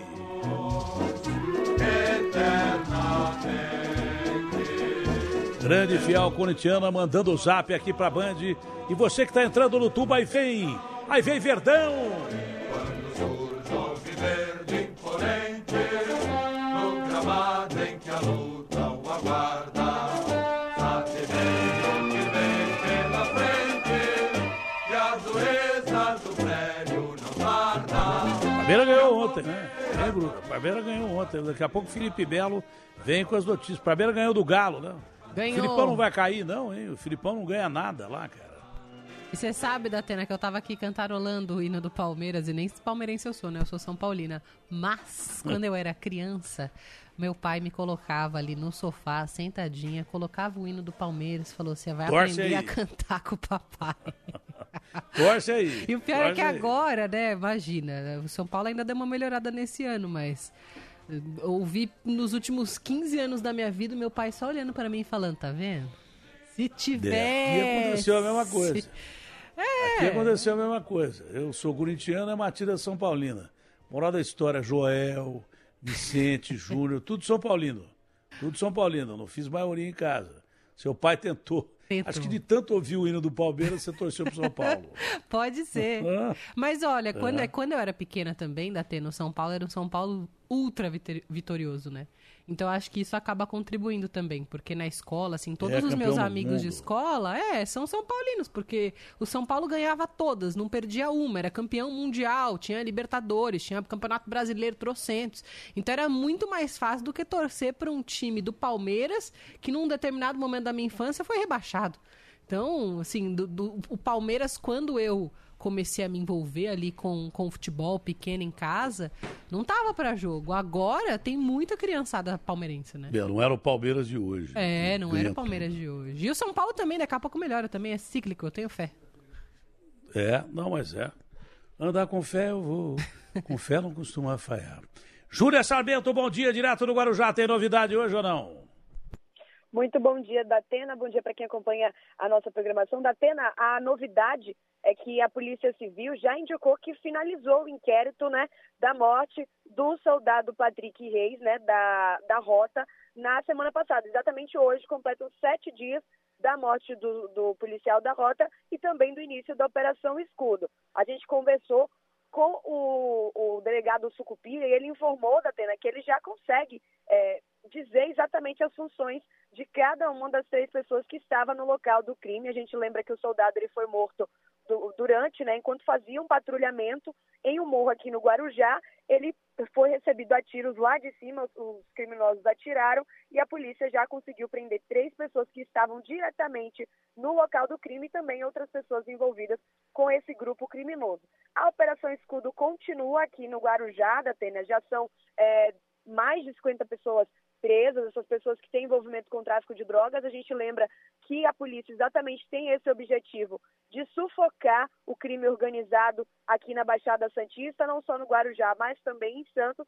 E essa operação deve continuar por todo o mês de agosto. A gente que está vindo para cá, né, Datena, a gente já é o terceiro dia que a gente vem para a Baixada, a gente realmente vê uma movimentação muito grande de viaturas, viaturas de área, também viaturas do choque, do BAEP, da rota. Então, realmente fortalecendo. Hoje a gente ouviu, inclusive, moradores né, aqui do Guarujá. E eles contam que têm se sentido mais seguros aqui nesse, na, na região, exatamente pela presença do policiamento, já que é o objetivo, né? O governador Tarcísio, a cúpula da segurança pública, o objetivo exatamente de dar mais segurança para a população e sufocar o crime organizado, da pena. É, tem gente que disse a bobagem que a população tinha medo de sair de casa por causa da polícia. A população tem medo de sair de casa na Baixada, não é só no Guarujá, não. Em Santos, na Baixada inteira, por causa de bandido. Isso já faz muito tempo. Esse túnel aí que parece que é o túnel do Guarujá, para passar aí, o cara desvia, vai por outro lado, evita passar aí. É, porque ou então é roubado, é, enfim. É, com a polícia lá, claro que a segurança é maior. Tem cara que diz que era bobagem, que não tem tamanho. Há quanto tempo o crime vem crescendo? Também na Baixada Santista, no Brasil inteiro, também na Baixada Santista, que torna quase que proibitiva a vida do dia, do dia a dia para o cidadão da Baixada. Ah, tem muita gente que está ouvindo aqui pode dizer isso. Tem muita gente que está ouvindo a Rádio Bandeirantes, que tem uma grande audiência também na Baixada Santista. A gente agradece essa audiência, mas é claro se o crime continuar crescendo lá, é ruim para todo mundo, pô. Não tem turista, porque o turista não vai com medo de morrer, o turista vai com medo de ser assaltado. E, e mais do que isso, a população que mora na Baixada merece segurança pública, sim. Esse é o detalhe. Obrigado a Júlia, ótima repórter do Brasil. Gente, mais tarde, mais informações com a Júlia Sarmento. Bom, quem é que está aí? A Maria Paula? É a Maria Paula? Quem é que está aí, Exatamente, João? já tem não. Maria Paula aqui com a gente. É, Maria, Maria Paula, bom dia. Bom dia, Datena, a todos ligados aqui na Rádio Bandeirantes. Olha só, Datena, a casa no Morumbi hoje, na Zona Sul de São Paulo, invadida, ela é a casa de um psicoterapeuta e influenciador digital chamado Léo Freiman, tá? Ele tem mais de um milhão de seguidores no Instagram, dá várias dicas da A casa dele foi invadida por quatro criminosos, só que o vigia, ele acabou observando, vendo os criminosos pulando ali a casa, o influenciador estava viajando, sim, eles entraram na casa, fizeram um rebuliço danado, eh, cortaram a cerca elétrica, mas tudo realmente foi registrado também por câmera de segurança que a gente vai mostrar no Brasil urgente. E o vigia chamou a polícia, a força tática do 16º Batalhão chegou ali e houve uma, um tiroteio, né? Os bandidos eles saíram correndo, atirando deles, conseguiu prender dois criminosos, apreendeu dois carros, até não, dois carros roubados, claro, né? Tá bom, obrigado a Maria Paula. Mais informações com a Maria durante o Brasil, gente. Hoje às quatro da tarde eu espero você lá. Né? E, e ontem teve assalto ali perto da marginal eh, do Rio Pinheiros, tentativa de assalto. Um cara chegou a atirar num GCM eh, para roubar a aliança dele. O cara estava quase entrando numa concessionária já eh, num acesso à marginal, marginal do Rio Pinheiros. Eh, a arma picotou, falhou, ele continuou atirando. O policial não teve outro jeito, reagiu e acabou matando o bandido ali de um desses acessos à marginal, é, lá para frente, na direção de, de, Santo Amaro, não sei se perto da Ponte Morumbi ou depois da Ponte Morumbi, acho que é um pouquinho mais adiante. Depois a gente dá mais informações com a nossa equipe do Brasil Gente aqui, mas em plena marginal do Rio Pinheiros, eu, eu lembro que os assaltos eram frequentes ali, entre o shopping e a Ponte Estaiada, acontecia demais. Ontem foi mais ou menos perto daquele local, as pessoas têm que começar a ficar espertas de novo com esses assaltos, inclusive a polícia, né? Que aconteciam com frequência nesse ponto que eu falei, entre o shopping lá, o Estádio Jardim, e a Ponte Estaiado, ou então Ponte Burumbi. Aliás, na Ponte Burumbi eles começaram a prática do, de, desses assaltos jogando aquelas é, bolinhas de rolemã é, no vidro ou velas, tá? é, velas de carro no vidro do, do carro das pessoas e, e roubando as pessoas ali.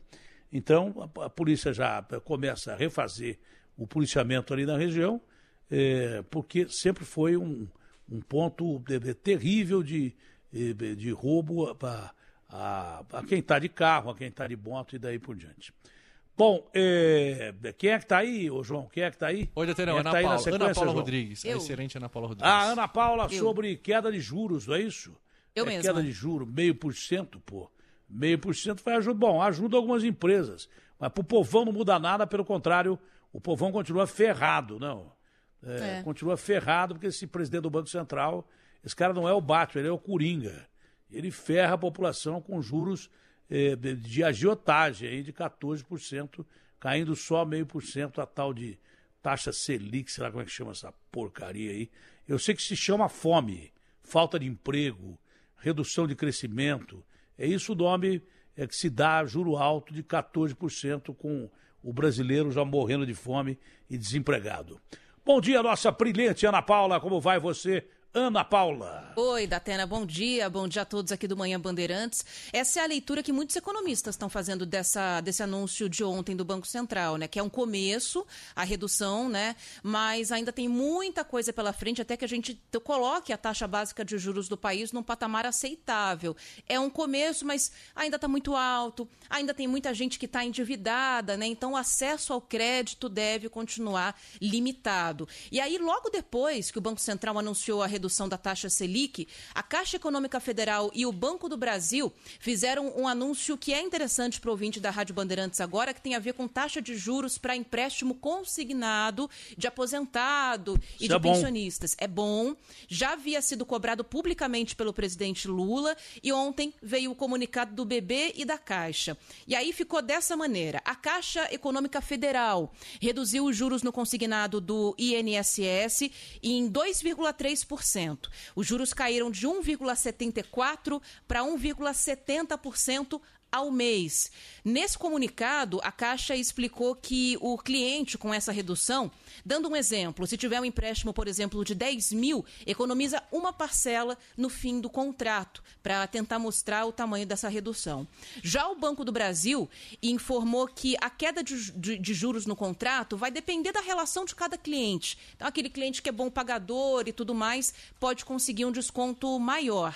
Mas, de modo geral, a proposta é reduzir de 1,81% para 1,77% ao mês na faixa mínima de empréstimo e de 1,95% para 1,89% ao mês no patamar máximo. Revisão de juros para empréstimos consignados para aposentados e pensionistas, portanto, já valendo nesses dois bancos né, que são responsáveis por essa modalidade de crédito. Agora tem uma outra coisa, uma outra questão, Datena, que está muito ligada ao endividamento das pessoas.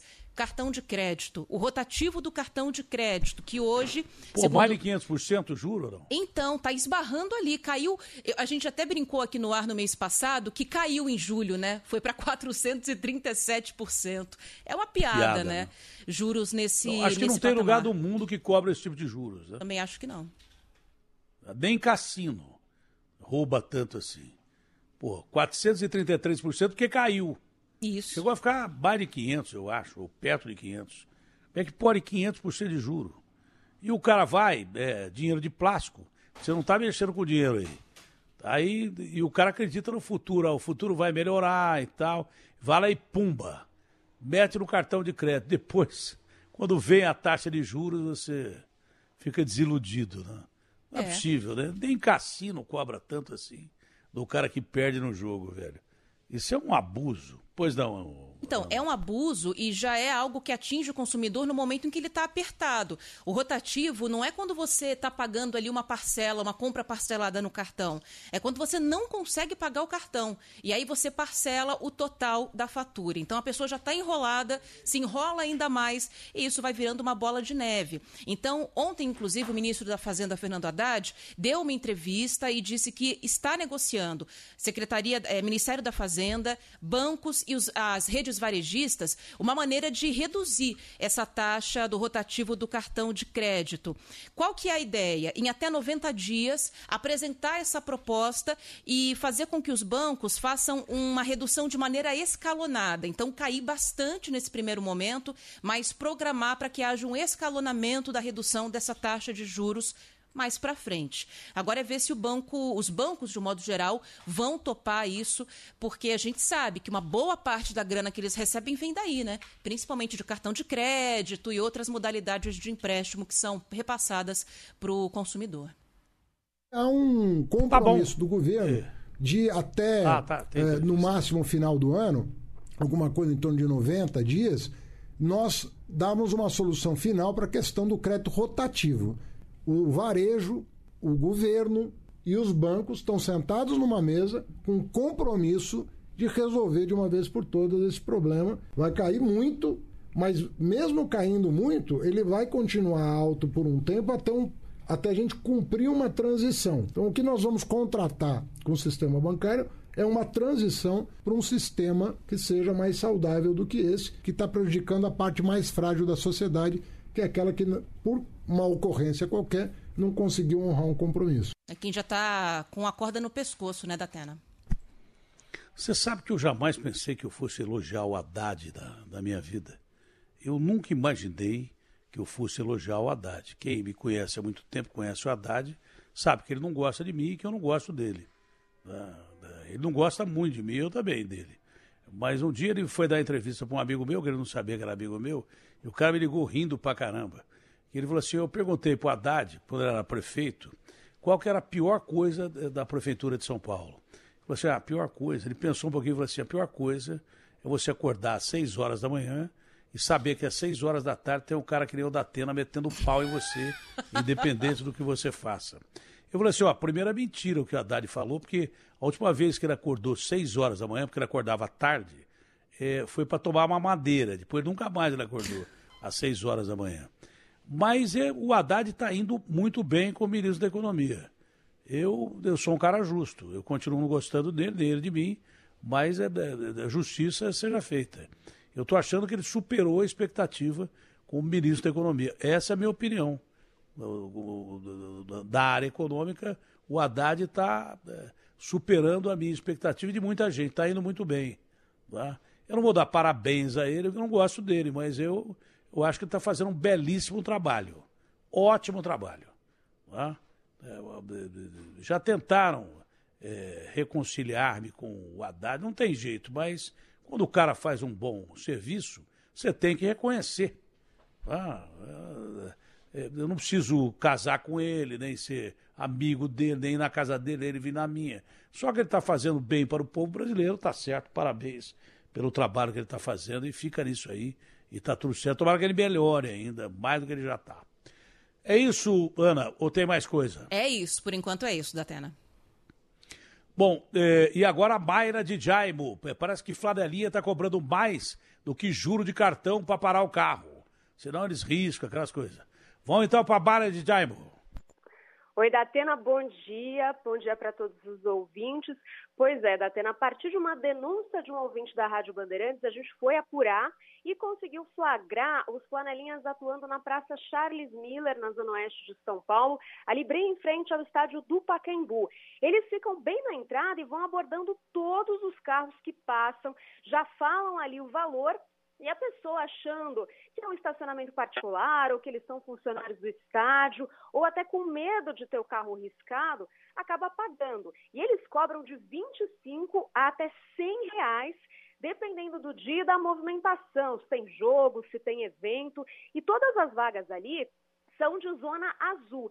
Então, eles prometem para quem questiona que vão pagar o cartão da Zona Azul, que é de R$ reais por hora, não pagam e a pessoa, ainda, de, ainda de, é, além de ter sido extorquida por eles, ainda leva multa da CET que está sempre ali. Inclusive, nem a viatura da CET, que fica bem do lado, consegue inibir a ação desses flanelinhas. A gente tem um trechinho da denúncia do ouvinte Renato Oliveira, que mandou para a gente. Ele foi no Museu do Futebol, que fica por ali, num fim de semana, pagou 60 reais para o Flanelinha e depois ainda teve que pagar a Zona Azul. Ele demorou para perceber, foi enrolado pelo Flanelinha.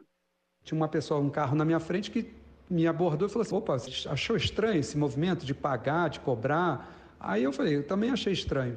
Aí foi quando a gente começou a perceber que era tudo Zona Azul e que aquilo ali não era oficial, era uns vagabundos, tipo, cobrando o estacionamento. E detalhe, nem eu fui checar no aplicativo, eles nem usaram os meus 60 reais para pagar o Zona Azul. Eu tive que pagar de novo o Zona Azul para evitar alguma multa.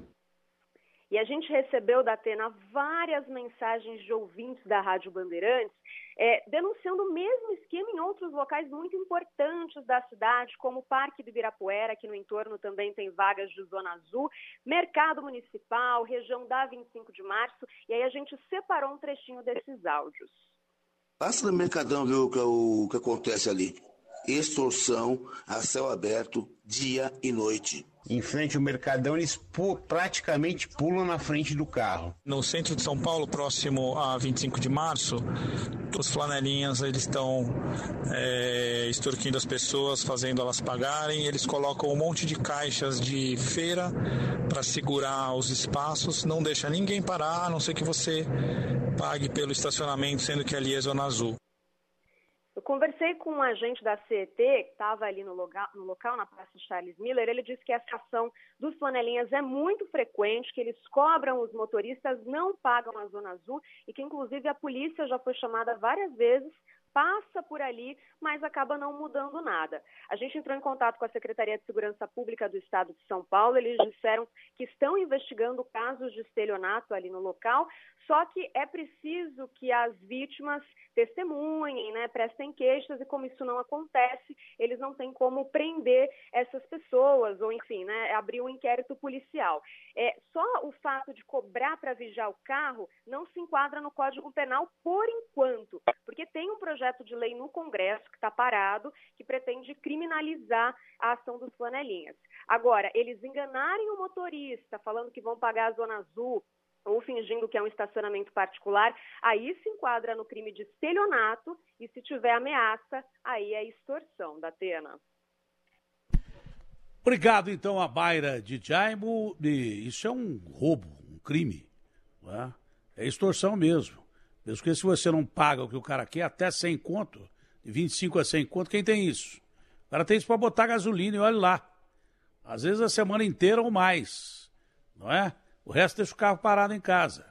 Agora, ser extorquido por bandido, que isso é bandido, pô.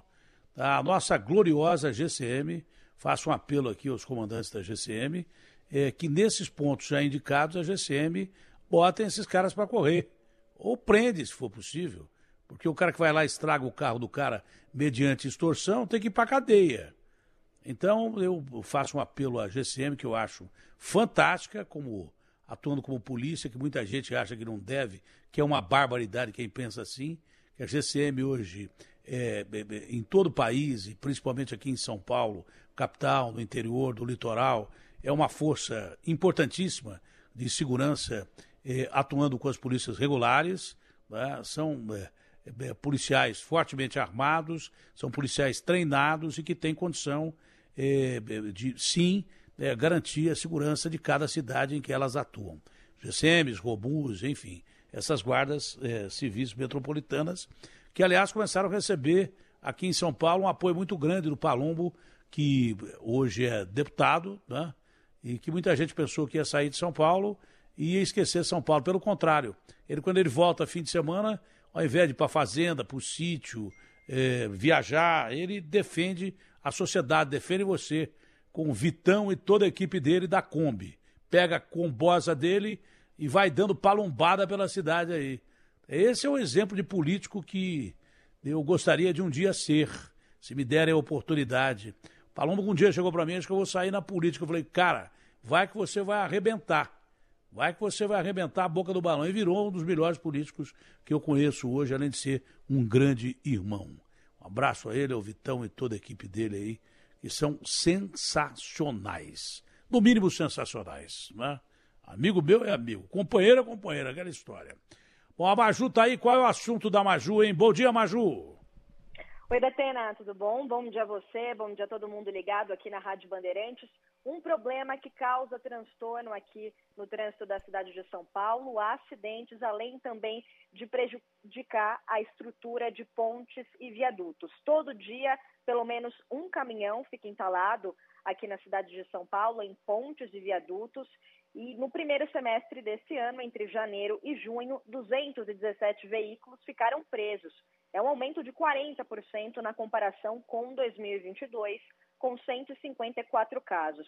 O que chama atenção é o local onde mais isso acontece, que é a Avenida 23 de Maio, com o viaduto General Euclides Figueiredo. Foi justamente esse o primeiro endereço a receber aquela instalação de sinalizadores de altura, placas de metais, para quando o caminhão passar, ele ficar atento pelo barulho que esses equipamentos fazem, justamente para evitar que o caminhão mais alto do que o padrão possa transitar ali é, nos, nas pontes e nos viadutos. A gente questionou a Prefeitura de São Paulo, o secretário de Infraestrutura e Obras, Marcos Monteiro, disse que esse tipo de acidente continua acontecendo mesmo após a instalação desses equipamentos e a ideia, em conjunto com a CET, é investir em fiscalização. Então, como por exemplo, com a instalação de câmeras para conseguir identificar os donos das empresas desses caminhões, para, claro, elas serem multadas, além de pagar os danos nas estruturas das pontes e viadutos que acaba causando esse acidente.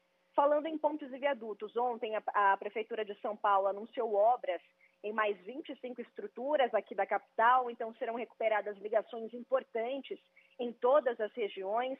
Viaduto dos Bandeirantes, na Zona Sul, Viaduto 9 de Julho, na região central, e são obras preventivas para evitar qualquer tipo de problema, acidente no futuro, como a gente lembra que aconteceu lá em 2018, o viaduto da pista expressa da Marginal Pinheiros cedeu cerca de 2 metros é, em novembro de 2018. Atualmente, aqui em São Paulo, estão em execução 41 obras em pontes e viadutos. É um programa é, com um investimento de 1,64 bilhão da Prefeitura de São Paulo nesses quatro anos, de 2021 até 2024. Volto com você, Datena. Primeiro que isso é mentira. Né? Isso é mentira. Os caras estão mexendo em viadutos e pontes porque a maioria estava condenada. Quando caiu aquele eh, viaduto ali na Marginal, em, em frente à, à, Avenida Politécnica, do outro lado da Avenida Politécnica, né? quando caiu aquele, aquele viaduto, ele desabou, sorte que foi de madrugada, senão ia matar gente pra caramba. Desabou de uma vez. Mas não era só aquilo que estava condenado. Né? Ali é o que, que é? Jaguaré? Acho que é Jaguaré. Mas não é só aquilo que estava é, condenado, não é isso, Bruna? É, logo depois teve um problema ali no viaduto que sai da marginal e entra ali para Guarulhos, para Ferão Dias, lembra? Também Lembro. ficou paralisado e tal, logo em seguida. E depois fizeram, não é à toa que estão fazendo obras em 41 pontes e viadutos. É porque estava tudo condenado, o negócio ia cair. Eles investiam em porcaria, obras eleitoreiras já naquela época. Lembra disso, Bruna? Cadê a Bruna, o Daniel? É, investiam em obras eleitoreiras, porcaria de muro da USP, que ninguém quer ver dentro da USP e tal. Investiam nessas obras e não investiam nos viadutos e pontes. Ia cair tudo. Não é à toa que eles estão mexendo em 41 viadutos e pontes. E outra coisa, o viaduto tem uma altura que hoje não é compatível com a maioria dos caminhões que circulam por aí. Mesmo os caminhões VUC estão com a carroceria mais alta, entendeu? Que dirá as carretas, então. É por isso que é, é, todo dia tem um caminhão, um caminhão entalado numa ponte por dia, porque não, não dá certo a altura com a, é, com a, a, porcaria da altura do viaduto, a altura do caminhão com a altura do viaduto. Das duas, uma. Lembra que tinha aquela cordinha de um lado para o outro, da entrada das marginais, ou em pontos vitais da, da, das marginais antes de viaduto? Eu não sei se tem ainda, porque eu não fico andando na marginal. Só ando na marginal no período que eu, eu vou trabalhar. Mas aquilo lá impedia que o, o, o, o caminhão com a carroceria mais alta entrasse nas marginais. É? Das duas, uma, ou você sobe o viaduto, ou você começa a fiscalizar para caminhão que está mais alto não poder passar na marginal. O mais lógico seria subir, obviamente, né? Tem 40 milhões só a prefeitura mais o Estado de São Paulo, tem parte da marginal que é a prefeitura e parte do Estado de São Paulo. É, seria um investimento natural, porque é progresso. É, agora você vai deixar a ponte baixa se o caminhão tem a, a carroceria mais alta hoje em dia. Acho que até para a economia, um caminhão carrega mais, mais peso ao invés de dividir em vários caminhões. Entendeu? Então, sei lá, né, tinha que investir dinheiro é, para evitar que houvesse esses acidentes todo dia. Senão cai ponte a qualquer momento aí. Eles não estão mexendo em ponte para reforçar. Isso é tudo papo furado, é porque ia cair mesmo. Ia cair mesmo. Como caiu aquele viaduto que desabou que nem uma faca cortando manteiga, é, e foi de madrugada. E ainda acho que caiu gente ali. Mas foi de madrugada. Se é num, num, num horário de pico, Deus me livre guarde. Hein, Bruninha? É, Datena, eu fui até pesquisar aqui para ver a data certinho. Eu me lembro que fiz a cobertura dessa queda do viaduto na Marginal Pinheiros, ali do lado da ponte do Jaragué, bem do lado também do Parque Vila Lobos, do Shopping Vila Lobos. Ficou muito tempo interditado, foi em 2018. 15 de novembro de 2018. Naquela ocasião, a Prefeitura de São Paulo já falava da necessidade de obras em pontes e viadutos aqui na capital e, na época, começou uma série de reformas aqui em São Paulo. Agora, novamente, faz esse anúncio. O outro é, que teve o problema, teve a interdição, você bem disse, na, no acesso ali da Dutra, na Marginal Tietê, no acesso à Dutra, era feriado. Foi em janeiro de 2019, feriado de 465 anos do aniversário de São Paulo. O viaduto também, a ponte ali teve um problema, foi interditada, fizeram ali uma vistoria e tinha o risco de rompimento da viga, né, que era ali o apoio da estrutura ao lado da margem do rio Tietê, e aí essa ponte ficou interditada por lá. Fato é, os nossos ouvintes, quem passa por aqui, quem caminha por São Paulo, especialmente no horário de pico, tem visto muita obra da Atena. Muita obra, inclusive em horários que não são Claro. respeitados. A Prefeitura de São É claro. Paulo O cara tá gastando dinheiro da prefeitura, que tem 40 bi, é, para obra de eleição. O prefeito quer ser reeleito, por isso que ele está fazendo isso. Ele só faz em locais que tem necessidade extrema e local que tem é, é, extrema é, é, é, circulação de veículos ou de pessoas. É obra eleitoreira. Vê as perifas como é que estão. Se eu começar a perguntar onde é que estão as obras de periferia, você vai ver que lá o filho chora e a mãe não ouve. Periferia, dificilmente o cara faz obra. Faz só nas marginais, põe luz nas marginais, em praça, onde todo mundo passa. Entendeu? É, Você está vendo menos luzes piscando com aquele lume que eh, pa- parecia dia de Natal todo dia aqui em São Paulo.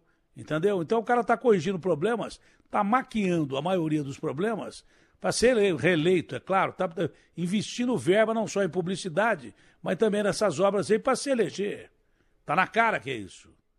Eu queria ver ele dizer, se ele quiser entrar por telefone e me desmentir aqui, é só ele entrar. E o que tem de buraco em vários pontos da cidade, olha, é o maior tapa-buracos do mundo. Tá bom, ele vai lá e tapa. Daí uma semana é aquele me engana que eu gosto. Chove, ou fica passando carro e caminhão em cima, sai aquela brita e o buraco tá lá de novo. É. Não é isso? É exatamente isso. E aí, é claro que ainda não terminou da Atena. Tem um recapeamento, acho que é um dos maiores hoje, no momento, feitos aqui em São Paulo, que é no corredor Norte-Sul. Então, pega todo o trecho ali da 23 de maio, nos dois sentidos. É, havia antes diversos bloqueios. Mas ó. mal feito. O negócio mal feito é pior do que você não fazer. É Você gasta o exatamente dinheiro isso. do povo, quer dizer, nosso, duas vezes. Três, Datena, eu, quatro. eu passo por lá todos os dias. Confesso que até por alguns dias parei de passar porque a prefeitura é, combinava, né? Tinha, tem ali um acerto de parar essa obra às 6 horas da manhã e não estava parando. Então muita gente presa em rodízio, reclamando, um trânsito gigantesco. Agora não tem mais maquinário. Então, a sensação que você tem ali, nós aqui, eu como cidadão, opa, acabou. Mas como assim? Parece que o asfalto não está 100% ainda. Diversas irregularidades ali na 23 de, mar... 23 de maio E nos Boca dois de Lobo? sentidos. Terrível, Boca de Lobo. entupida, se essa, chove. essa, essa da boca de lobo, essa da boca de lobo é pior que buraco. É. O que, que eles fazem? Eles fazem, às vezes, um recapeamento bom. Então você vai, tá lá o asfalto macio pra caramba, de repente você cai porque num buracão que é a boca de lobo. Porque é um desnível da boca de lobo pro asfalto. Que eles dão, eles dão, eh, descascam a pista. Eles põem asfalto em cima. Então fica o buraco onde tem a boca de lobo. Você tá lá, pô, pô agora tá- tá- o lugar tá legal. Aí você vai e pá! Cai no buraco, é, É. pior do que buraco que existe por aí. Bom, eu gastei uma fortuna para trocar o pneu do carro e parte da suspensão, porque caí aqui na Avenida Morumbi eh, numa armadilha. Uma armadilha. Tinha uma tartaruga que estava solta lá há muito tempo. eh, não foi no dia que eu caí, há muito tempo. E a tartaruga tem aqueles eh, eh, eh, pinos né, eh, de aço. Então, ela estava virada. eh, Quem já conhecia ali evitava passar perto da tartaruga. Eu não sabia. Fui desviar de um carro que estava do lado esquerdo, botei um pouco para a direita, mesmo que pega a tartaruga, não vou bater no carro. Deixei o cara passar. Só que aquilo rasgou o pneu e comprometeu parte da suspensão do carro. Mas tem uma grana com isso aí. Agora, e quem tem um único carro que usa para trabalhar e precisa do carro para trabalhar? E o carro fica parado 15 dias, 20 dias. Você tem, às vezes tem que alugar um carro com dinheiro que não tem para poder trabalhar. Você entendeu? Isso arrebenta é, é, com o carro de muita gente. Olha aí, ó. Foi essa tartaruga que eu quero. Olha lá que armadilha. Tá vendo, Bruna? Tô vendo, enorme, uma super Quando eu cheguei na armadilha. TV com o pneu rasgado, que é perto da TV, aí o, o, o rapaz disse assim, o Datena, o motorista da TV, um deles, eh, falou assim, o Datena, a gente passa lá, a gente evita, porque a gente já sabe que tem aquela tartaruga ali. Olha, olha que armadilha que é isso. Isso Ficou meses ali, até eu cair e meter a boca, foram lá e fizeram, sei lá que tipo de serviço, mas fizeram, acho que tiraram essas tartarugas todas dali, mesmo porque ali não precisava de tartaruga. Eu não sei porque que botaram tartaruga ali. Entendeu? É um absurdo atrás de absurdo. Ah, quanta gente que está me ouvindo agora. Olha o que eu falei do desnível aí, não é isso? Acho que é isso, não é isso? É. Desnível não é isso aí? Não é isso da boca de lobo? Olha lá, o desvio da Olha o desnível da boca de lobo para o asfalto. Olha o tamanho do buraco que fica. Ô, Bruninha. Destrói o Tá carro. vendo aí, Bruna? Tô vendo, destrói o carro. É. Arrebenta com o carro. Então fazer mal feito é melhor não fazer. Para fazer mal feito é melhor não fazer. Quantas pessoas, motoristas de aplicativo, quem usa carro para trabalhar, tem necessidade de carro para trabalhar, está me ouvindo agora, falando, você tem razão da tela. Você tem razão, comigo aconteceu isso. Quantas pessoas estão dizendo isso agora dentro do carro? Ah, ou já no lugar que chegou para trabalhar, ou em casa. Não são poucas, não. Se eu botar no ar aqui, vai ter gente reclamando de buraco pra caramba. E o Palumbo voltou mesmo. ó. Ele vai para Brasília, volta, fica aqui trabalhando. Diz que vai filmar os buracos pra gente mostrar amanhã aqui. Grande Palumbo, um abraço pra você, pro Vitão aí, pra toda a sua equipe. Espero que ele tenha memória no Palumbo celular, volta pra- viu, Datena? O Palumbo, o prefeito, acho que votou dele para deputado para o cara ir embora daqui. Só que o cara volta aqui na sexta-feira, fica pegando no pé e me mostrando tudo que tem de errado: saúde, é, é, propina, buraco. É só no dele, hein, ô Palumbo? É nóis. Bom, é. Vai ter que ter Olha, memória nós no não estamos chamando né? a camisa, hein? É. Tem duas camisas aí. Ah, o Palumbo tá na linha? Sempre bom ouvir. Meu irmão Palumbo. Como é que vai, deputado? Ô, Datena, sempre um prazer de falar com você. Acabei de chegar aqui de Brasília, tô com o Vitor, estava escutando o seu programa. Obrigado pelos elogios, viu? Fico muito feliz. Vindo de uma pessoa Não, como mas são você, sinceros. pô. que a população, principalmente Isso não é elogio, é constatação. adora.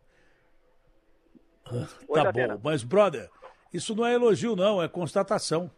É só Obrigado, constatação. Eu O serviço que você faz. Eu acho que o prefeito, o prefeito votou em você para você ir embora de, de São Paulo, mas ele esqueceu que você volta na, na quinta noite ou sexta e aí fica pegando no pé, mostrando tudo que tem de errado aqui. Acho que ele se arrependeu de ter votado em você, hein, Balu? Hã? Datena, quem pode o mais, pode o menos, né?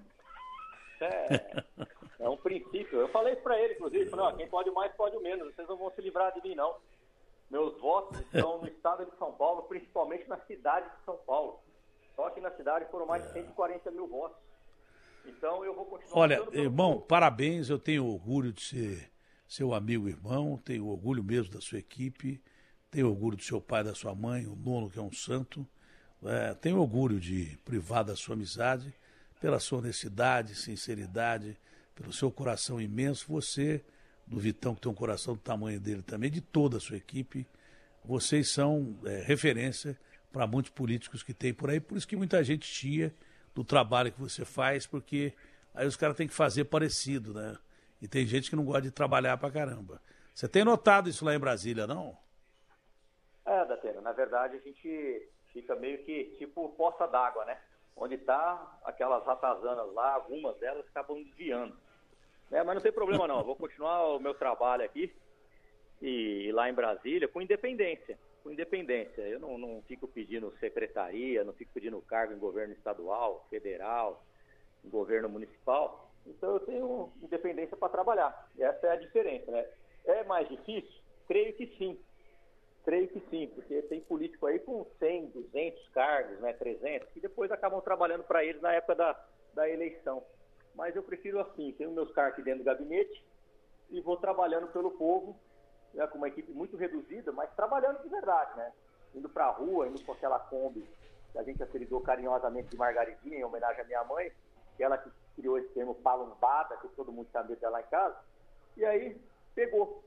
E indo em hospitais, Atena, vendo o sofrimento do povo, falta de remédio, falta de atendimento. Aliás, você não tem denúncia hoje?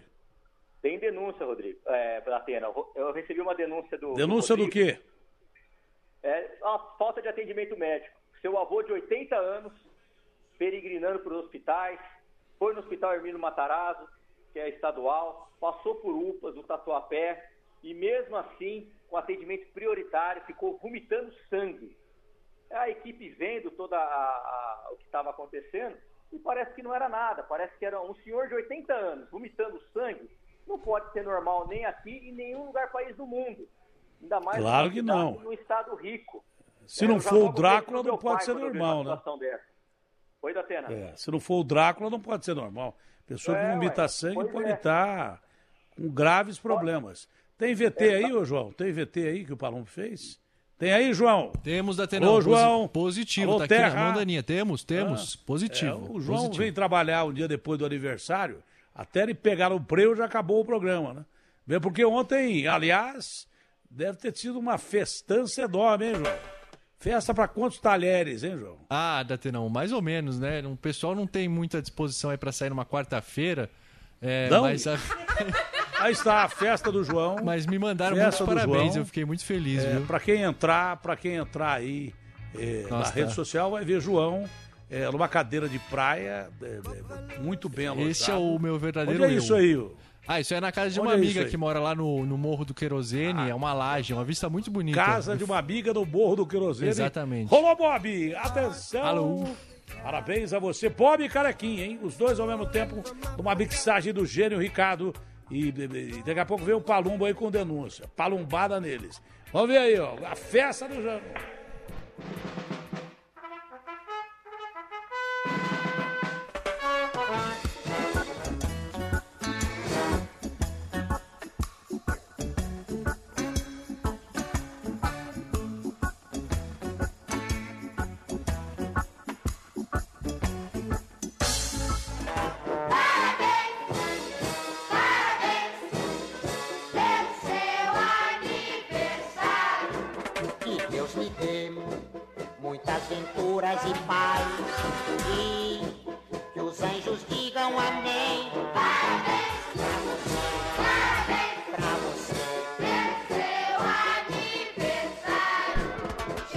Parabéns, felicidades ao nosso João, que é um menino brilhante. Valeu, Datena. E eu pedi Bom, pro... Palumbo, acho que tem o VT aqui, né? Tem o VT. Vamos rolar o VT do Palumbo? Tem sim, A Datena. denúncia do Palumbo?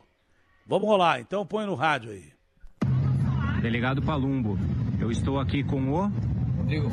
Rodrigo, conta pra mim, nós estamos vendo seu avô ali de fundo, com a sua mãe, o que que tá acontecendo? Então, já faz mais de uma semana, né, que nós estamos indo no- nos hospitais públicos e nada acontece, né? Ele já foi quatro vezes no, no hospital menino Matarazzo e, e mandaram ele embora. Ele tá com a foto no peito, vomitando sangue e até agora nada. Já faz uma, mais de uma hora que estamos aqui no, no hospital Tatuapé e nada dele ser atendido. Já fomos no Iocuné também e nada de, nada de atendimento, nada de resolver o problema. Fala que vai dar medicação e manda embora. Só acontece isso. Quanto tempo que ele tá aqui já nessa fila de prioridade? Mais de uma hora. Mais de uma hora. Você relatou que ele tá vomitando sangue, dor no peito, e isso já há algum tempo, né? Já há algum tempo, já faz uma semana já. E qualquer lugar que ele vá de hospital público, ele é mandado embora. Recebe apenas uma medicação e mandado embora, né?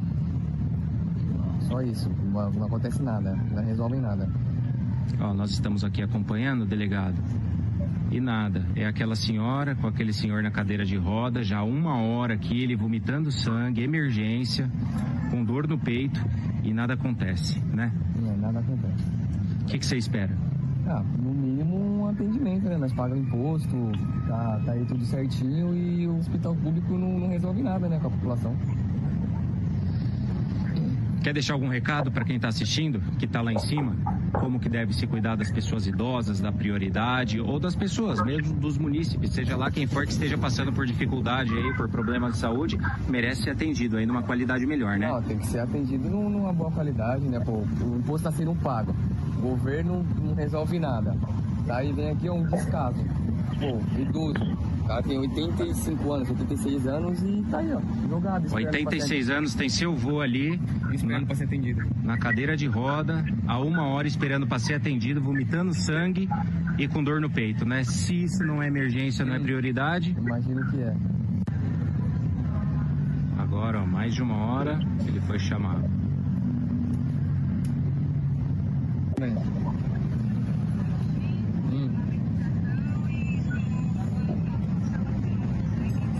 Tá, e deu alguma coisa? Ah, beleza. Fez raio-x e quê? Tá bom, só isso?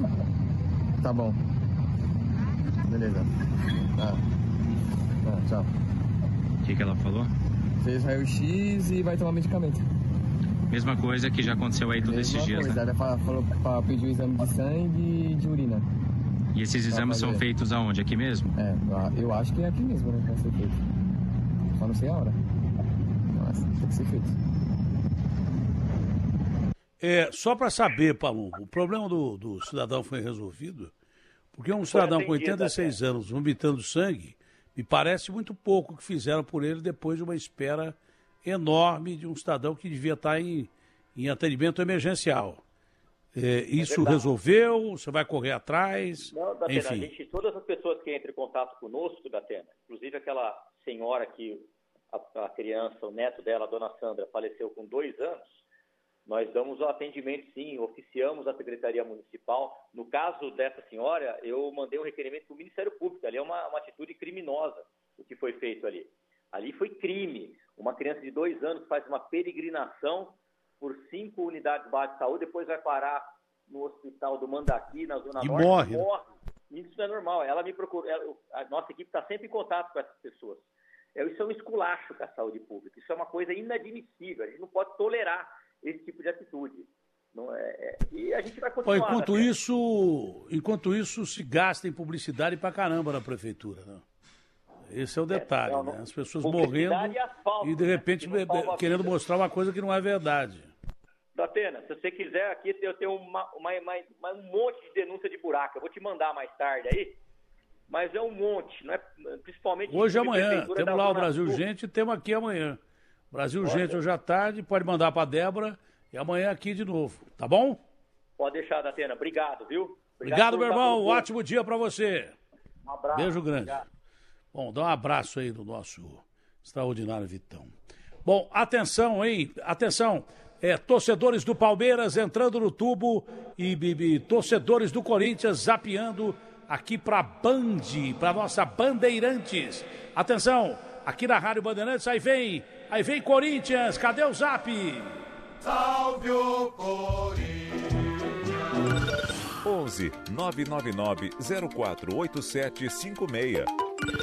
11 999 048756. 11 999 048756. E atenção, entrando no tubo, aí vem Verdão, Verdão que ontem conseguiu a vitória contra o Galo lá em Minas Gerais. Aí vem Verde que te quero verde. Quando surge o viverde imponente, no gramado em que a luta o aguarda. Meu amigo João, meu amigo João. dia, é, é, como é que tá a audiência hoje aí? Ah, Como é tá audiência? sensacional. Ontem nós chegamos a 23 mil, Hum. anteontem 24.500, mas hoje o programa começou muito xoxo. Será? É, muito, muita conversa. É. É, de- de- demais. Eu gosto de reportagem e informação. Então, é, é, eu sou o Busman aqui, ou Busman, sei lá como é que fala isso. É que eu não comi quiabo hoje. É o crítico da Pode imprensa, ver que né? hoje à tarde, Ombudsman. Ombud... palavra- Miguel, é- caramba. Ombudsman. Ombudsman. É uma palavra alemã. Ombudsman é um novo super-herói é o crítico da Marvel. da imprensa. Ombudsman. Ombudsman é o novo super-herói É, da Marvel. É o novo filme. Bom, é o seguinte, o Ombudsman Como é que tá a audiência aí, o Ah, brilhante, Datenão. A nação corintiana está em peso aqui comparecendo no nosso Palmeiras YouTube. também. É, então, a, a palmeirense está chegando junto com a corintiana, não estão se desentendendo, né, aqui no... no- no- porque não se encontram É de fato aqui no YouTube, mas temos agora 25.600 pessoas no nosso... Que coisa brilhante. Na- Foi a sua volta, João. Ah, eu, eu acho Você que sim. assim, eu não ilumina quero... esse programa eu de uma pessoa- maneira iluminada. É, eu tenho Você é uma pessoa certa humildade, iluminada. eu tento manter a minha Você humildade. brilha e não tem nenhuma humildade, faz bem. Esse negócio de humildade é Tá só para. Jesus Cristo que dá outra face. Uhum. Entendeu? É, como nós não somos Jesus Cristo, eu sou cristão, mas eu tenho Cristo tatuado aqui no braço. É. Aliás, eu fiz- Mas eu não dou outra face para ninguém. Se o cara me dá uma porrada, eu devolvo outra dele, cara. Aqui, ó, tem o Cristo tatuado aqui, ó. Porque eu amo Cristo. Mas o cara me dá uma porrada, eu não aprendi a dar outra É, face. Tá na peixeira Bíblia, aqui. né? É perfeito só Deus, né? O que, que você tem aí no braço? A peixeira. Em homenagem à minha Peixeira. família no- nordestina. é. Ah, mas aí é, lembra o nosso Nordeste brasileiro, É. não? É, o nosso grande Nordeste brasileiro. Bom, vem aí o Felipe com informações do esporte. Verdão, mais uma, deu um pau no Filipão. Filipão não cai? Ô, ô Felipe, bom dia. Tudo bem, Datena? Bom dia, bom dia pra todo mundo. Olha, em outros tempos, um técnico que fica nove jogos sem nenhuma vitória seria demitido, né? Mas o Felipão tem toda a história dentro do futebol, né? E, e tem casco pra Tem, aguentar. de sete. É, depois do sete. Mas assim, Datena, é, são quatro empates e cinco derrotas. Desde que ele chegou, foi contratado né, no lugar do Kudê no Atlético Mineiro, o Atlético não venceu mais. Então, uma sequência negativa incrível. E ontem o Palmeiras venceu por 1 a 0 o gol do Rafael Veiga, né? E o Palmeiras, que até então estava em uma fase. Não vou falar que o Pa- Palmeiras estava em crise, porque um time que vem de duas Libertadores, Campeonato Brasileiro, não, não tá em crise, mas estava numa queda técnica. O Palmeiras se recuperou no Campeonato Brasileiro, já está ali na vice-liderança junto com o Flamengo, e ontem venceu uma partida eh, contra o Atlético Mineiro pela primeira vez jogando no Mineirão na Libertadores. O Palmeiras conseguiu vencer e tem a vantagem do empate no jogo da volta, quer dizer, ficou um pouco mais fácil para o Palmeiras na semana que vem, né, Datera? Isso. E o cara do Corinthians, o tal de Guedes, foi embora e não aliviou pro Coringão, não, né? É, o Corinthians, é, segundo informações, vai receber uma, uma quantia interessante. Ele tem 40% do, dos direitos do, do Roger Guedes e tá ali para receber 20 milhões de reais nessa, nessa transferência do Roger Guedes. E o Roger Guedes vai receber 4 milhões sem impostos. Então, 4 milhões de reais é, livres para ele por mês lá no Catar. Ele, ele disse até na entrevista que era um sonho jogar no Catar. Era um sonho receber esse salário, né, Datena? Sonho jogar no Catar.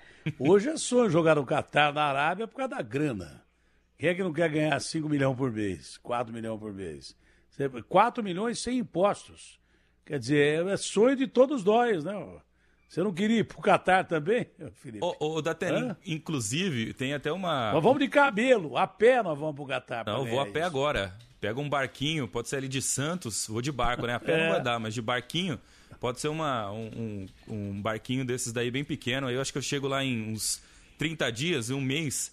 Mas aí eu, eu- vou, com certeza. Agora, Datena, a esposa do Roger Guedes pu- publicou ontem nas redes sociais que o Roger Guedes recebeu 40 mil reais em Pix. Torcedores do Corinthians, depois da oferta do Qatar, começaram a fazer Pix. Ah, um deu 10, outro deu 100, outro deu mil, enfim, reuniu 40 mil reais. E aí ela postou dizendo que, olha, recebemos 40 mil reais de Pix, torcedores do Corinthians que descobriram o Pix dele, não sei se é, se é do telefone, e-mail, enfim, mas descobriram e enviaram dinheiro para ele. E a esposa dele disse na rede social, olha, nós estamos encontrando uma instituição de caridade para fazer essa doação.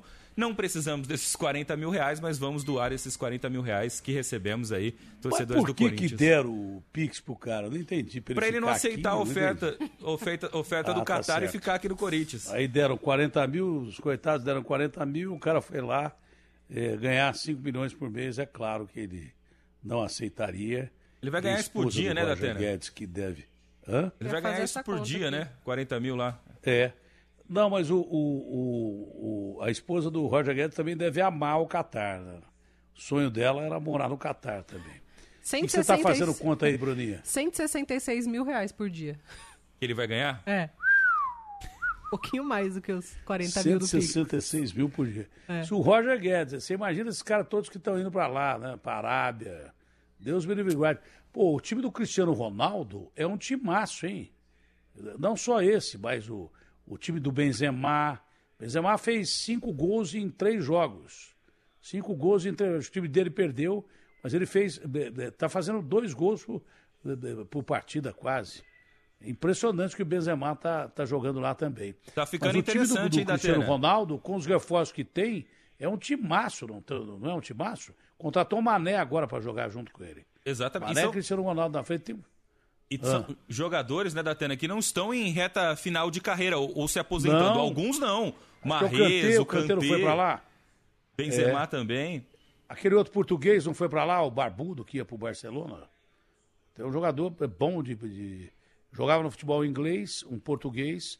Acho que é a seleção portuguesa também. O Marrez, né, foi que saiu lá. e foi, e foi pro, do Manchester City e foi pra lá. Não, é um barbudaço que jogava no, do, do futebol inglês, fora o, o Mares. É, eu acho que foi pro time do Cristiano também. Depois você dá uma olhada. É, não sei vou- que time que era, um time perna de rato. Não sei. Mas tá ficando interessante Não é um essa grande liga, hein, time. Datena? Transmitir de final de semana, né, pela não, Band. não, não. Eu acho que as emissoras de televisão vão ter que transmitir essa liga. Que ela chega a ser mais emocionante que muita liga que tem por aí. O Cristiano estava certo, vai se rivalizar com a, a Liga Americana, já se rivalizou. Vai começar a chamar mais atenção que as ligas europeias que tem por aí. Você pode ter certeza, deve ter televisão atrás de querer transmitir eh, a, a- a competição árabe aí. Só tem fera lá, só tem fera. Aninha, é uma pena que não deu para botar o Só no Nosso hoje. Tem um virou viral rapidinho de dois minutos aí, Aninha? Temos, Datena. Então pode botar no ar o virou viral com a Ana, mas rapidão, porque o Elia tá chegando aí. Obrigado, Felipe. Vamos lá. Abraço. Sai nu em capa de revista. Agora é moda. Pistar a vida de artista. Quando o vídeo ou o assunto desentorta a banana,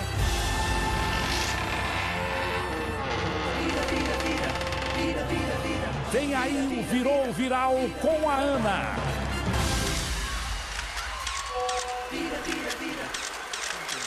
Bom dia novamente, Datena. Bom, o vídeo que deu o que falar essa semana é sobre uma ciclofaixa no meio de duas pistas em uma rodovia do Piauí. É, bom, esse vídeo que está viralizando nas redes sociais é por conta de uma grande polêmica relacionada ali à localização em que essa ciclofaixa está, que é no meio de duas pistas para automóveis. Então isso gera ali uma preocupação tanto para os ciclistas, tanto para os pedestres. Este trecho específico que já está na tela, ele corresponde ali ao anel viário da cidade de Canto isso, do? Buriti. Esse vídeo ele foi postado no Twitter, chega a mais de 100 mil visualizações já, e os internautas questionam realmente a segurança disso. Então eles perguntam até, isso é permitido pelo Código de Trânsito? Ou você teria coragem de pedalar aí? E aí o Departamento de Estradas de Rodagem se pronunciou sobre, esse vídeo e informou que essa pista, na verdade, está em obras, e essa ciclofaixa será transferida, realocada ali para a lateral da pista. E esse custo dessa reforma é de 5 milhões. E outro, o- algo Não, importante. peraí, peraí, peraí. É, olha, é você que não está no tubo, é uma coisa ridícula. É uma, uma, uma estrada, é, é uma, uma via para ir, outra para voltar, deve ser isso, e no meio tem uma ciclofaixa. É a coisa mais imbecil que eu já vi na minha vida. Tinha uma aqui em São Paulo, acho que tem ainda, num lugar de uma movimentação enorme, não me lembro que bairro que era. É, um bairro aí que tem tráfego de, de- de intenso de caminhões e daí por diante, ônibus e caminhões. Agora, numa pista, numa pista mesmo, isso aí é uma autopista e parece que até boa, porque não tem buraco. No meio, gastaram 5 milhões para pintar eh, uma, uma faixa vermelha com duas faixas amarelas sem bloqueio físico de, de nenhum lado. Quem é que tem coragem de pedalar numa rodovia exatamente no meio da rodovia? Agora, o pior foi o Departamento de Estrada e Rodagem do Piauí, que informou que a, a pista está em obras e que essa ciclofaixa que foi feita aí, gastando dinheiro do munícipe, vai ser colocada na lateral, que é onde devia ter sido colocado, se te- deveria ter sido colocada, porque eu questiono eh, uma faixa dessa numa- do, do lado de uma autopista. Isso é brincadeira. Isso é a maior piada que eu já vi até hoje. É ridículo isso. Obrigado, Aninha. Foi o Virou Viral com a Ana. Genial o Virou Viral de hoje. Amanhã já podemos falar com mais tranquilidade, porque tem intervalo, então a gente vai estourar o horário. Primeira obrigação do jornalista é informar com correção e falar a verdade. Se você não for autêntico, verdadeiro e disser a verdade, doa quem doer, você não está sendo jornalista. José Luiz da Atena, apresentador da TV Band e da Rádio Bandeirantes. Olha, o grupo Bandeirantes, primeiro, tem cara, tem identidade, tem história. Não é esse tipo de jornalismo que você recebe, que você não sabe quem está passando a notícia, muita gente que se esconde atrás de IPs. Você tem que saber quem é que está passando a informação para você. Quem diz a mentira e transforma isso em notícia, tem que pagar penalmente por isso, civilmente por isso, criminalmente por isso. Você confundir mentira com notícia, é uma das maiores covardias que eu já vi na minha vida. Olha, duvide, cheque e nunca espalhe fake news. Grupo Bandeirantes. Respeito pelos fatos. Respeito por você há 86 anos. Rede Bandeirantes de Rádio. Manhã Bandeirantes. Festival de Inverno de Osasco.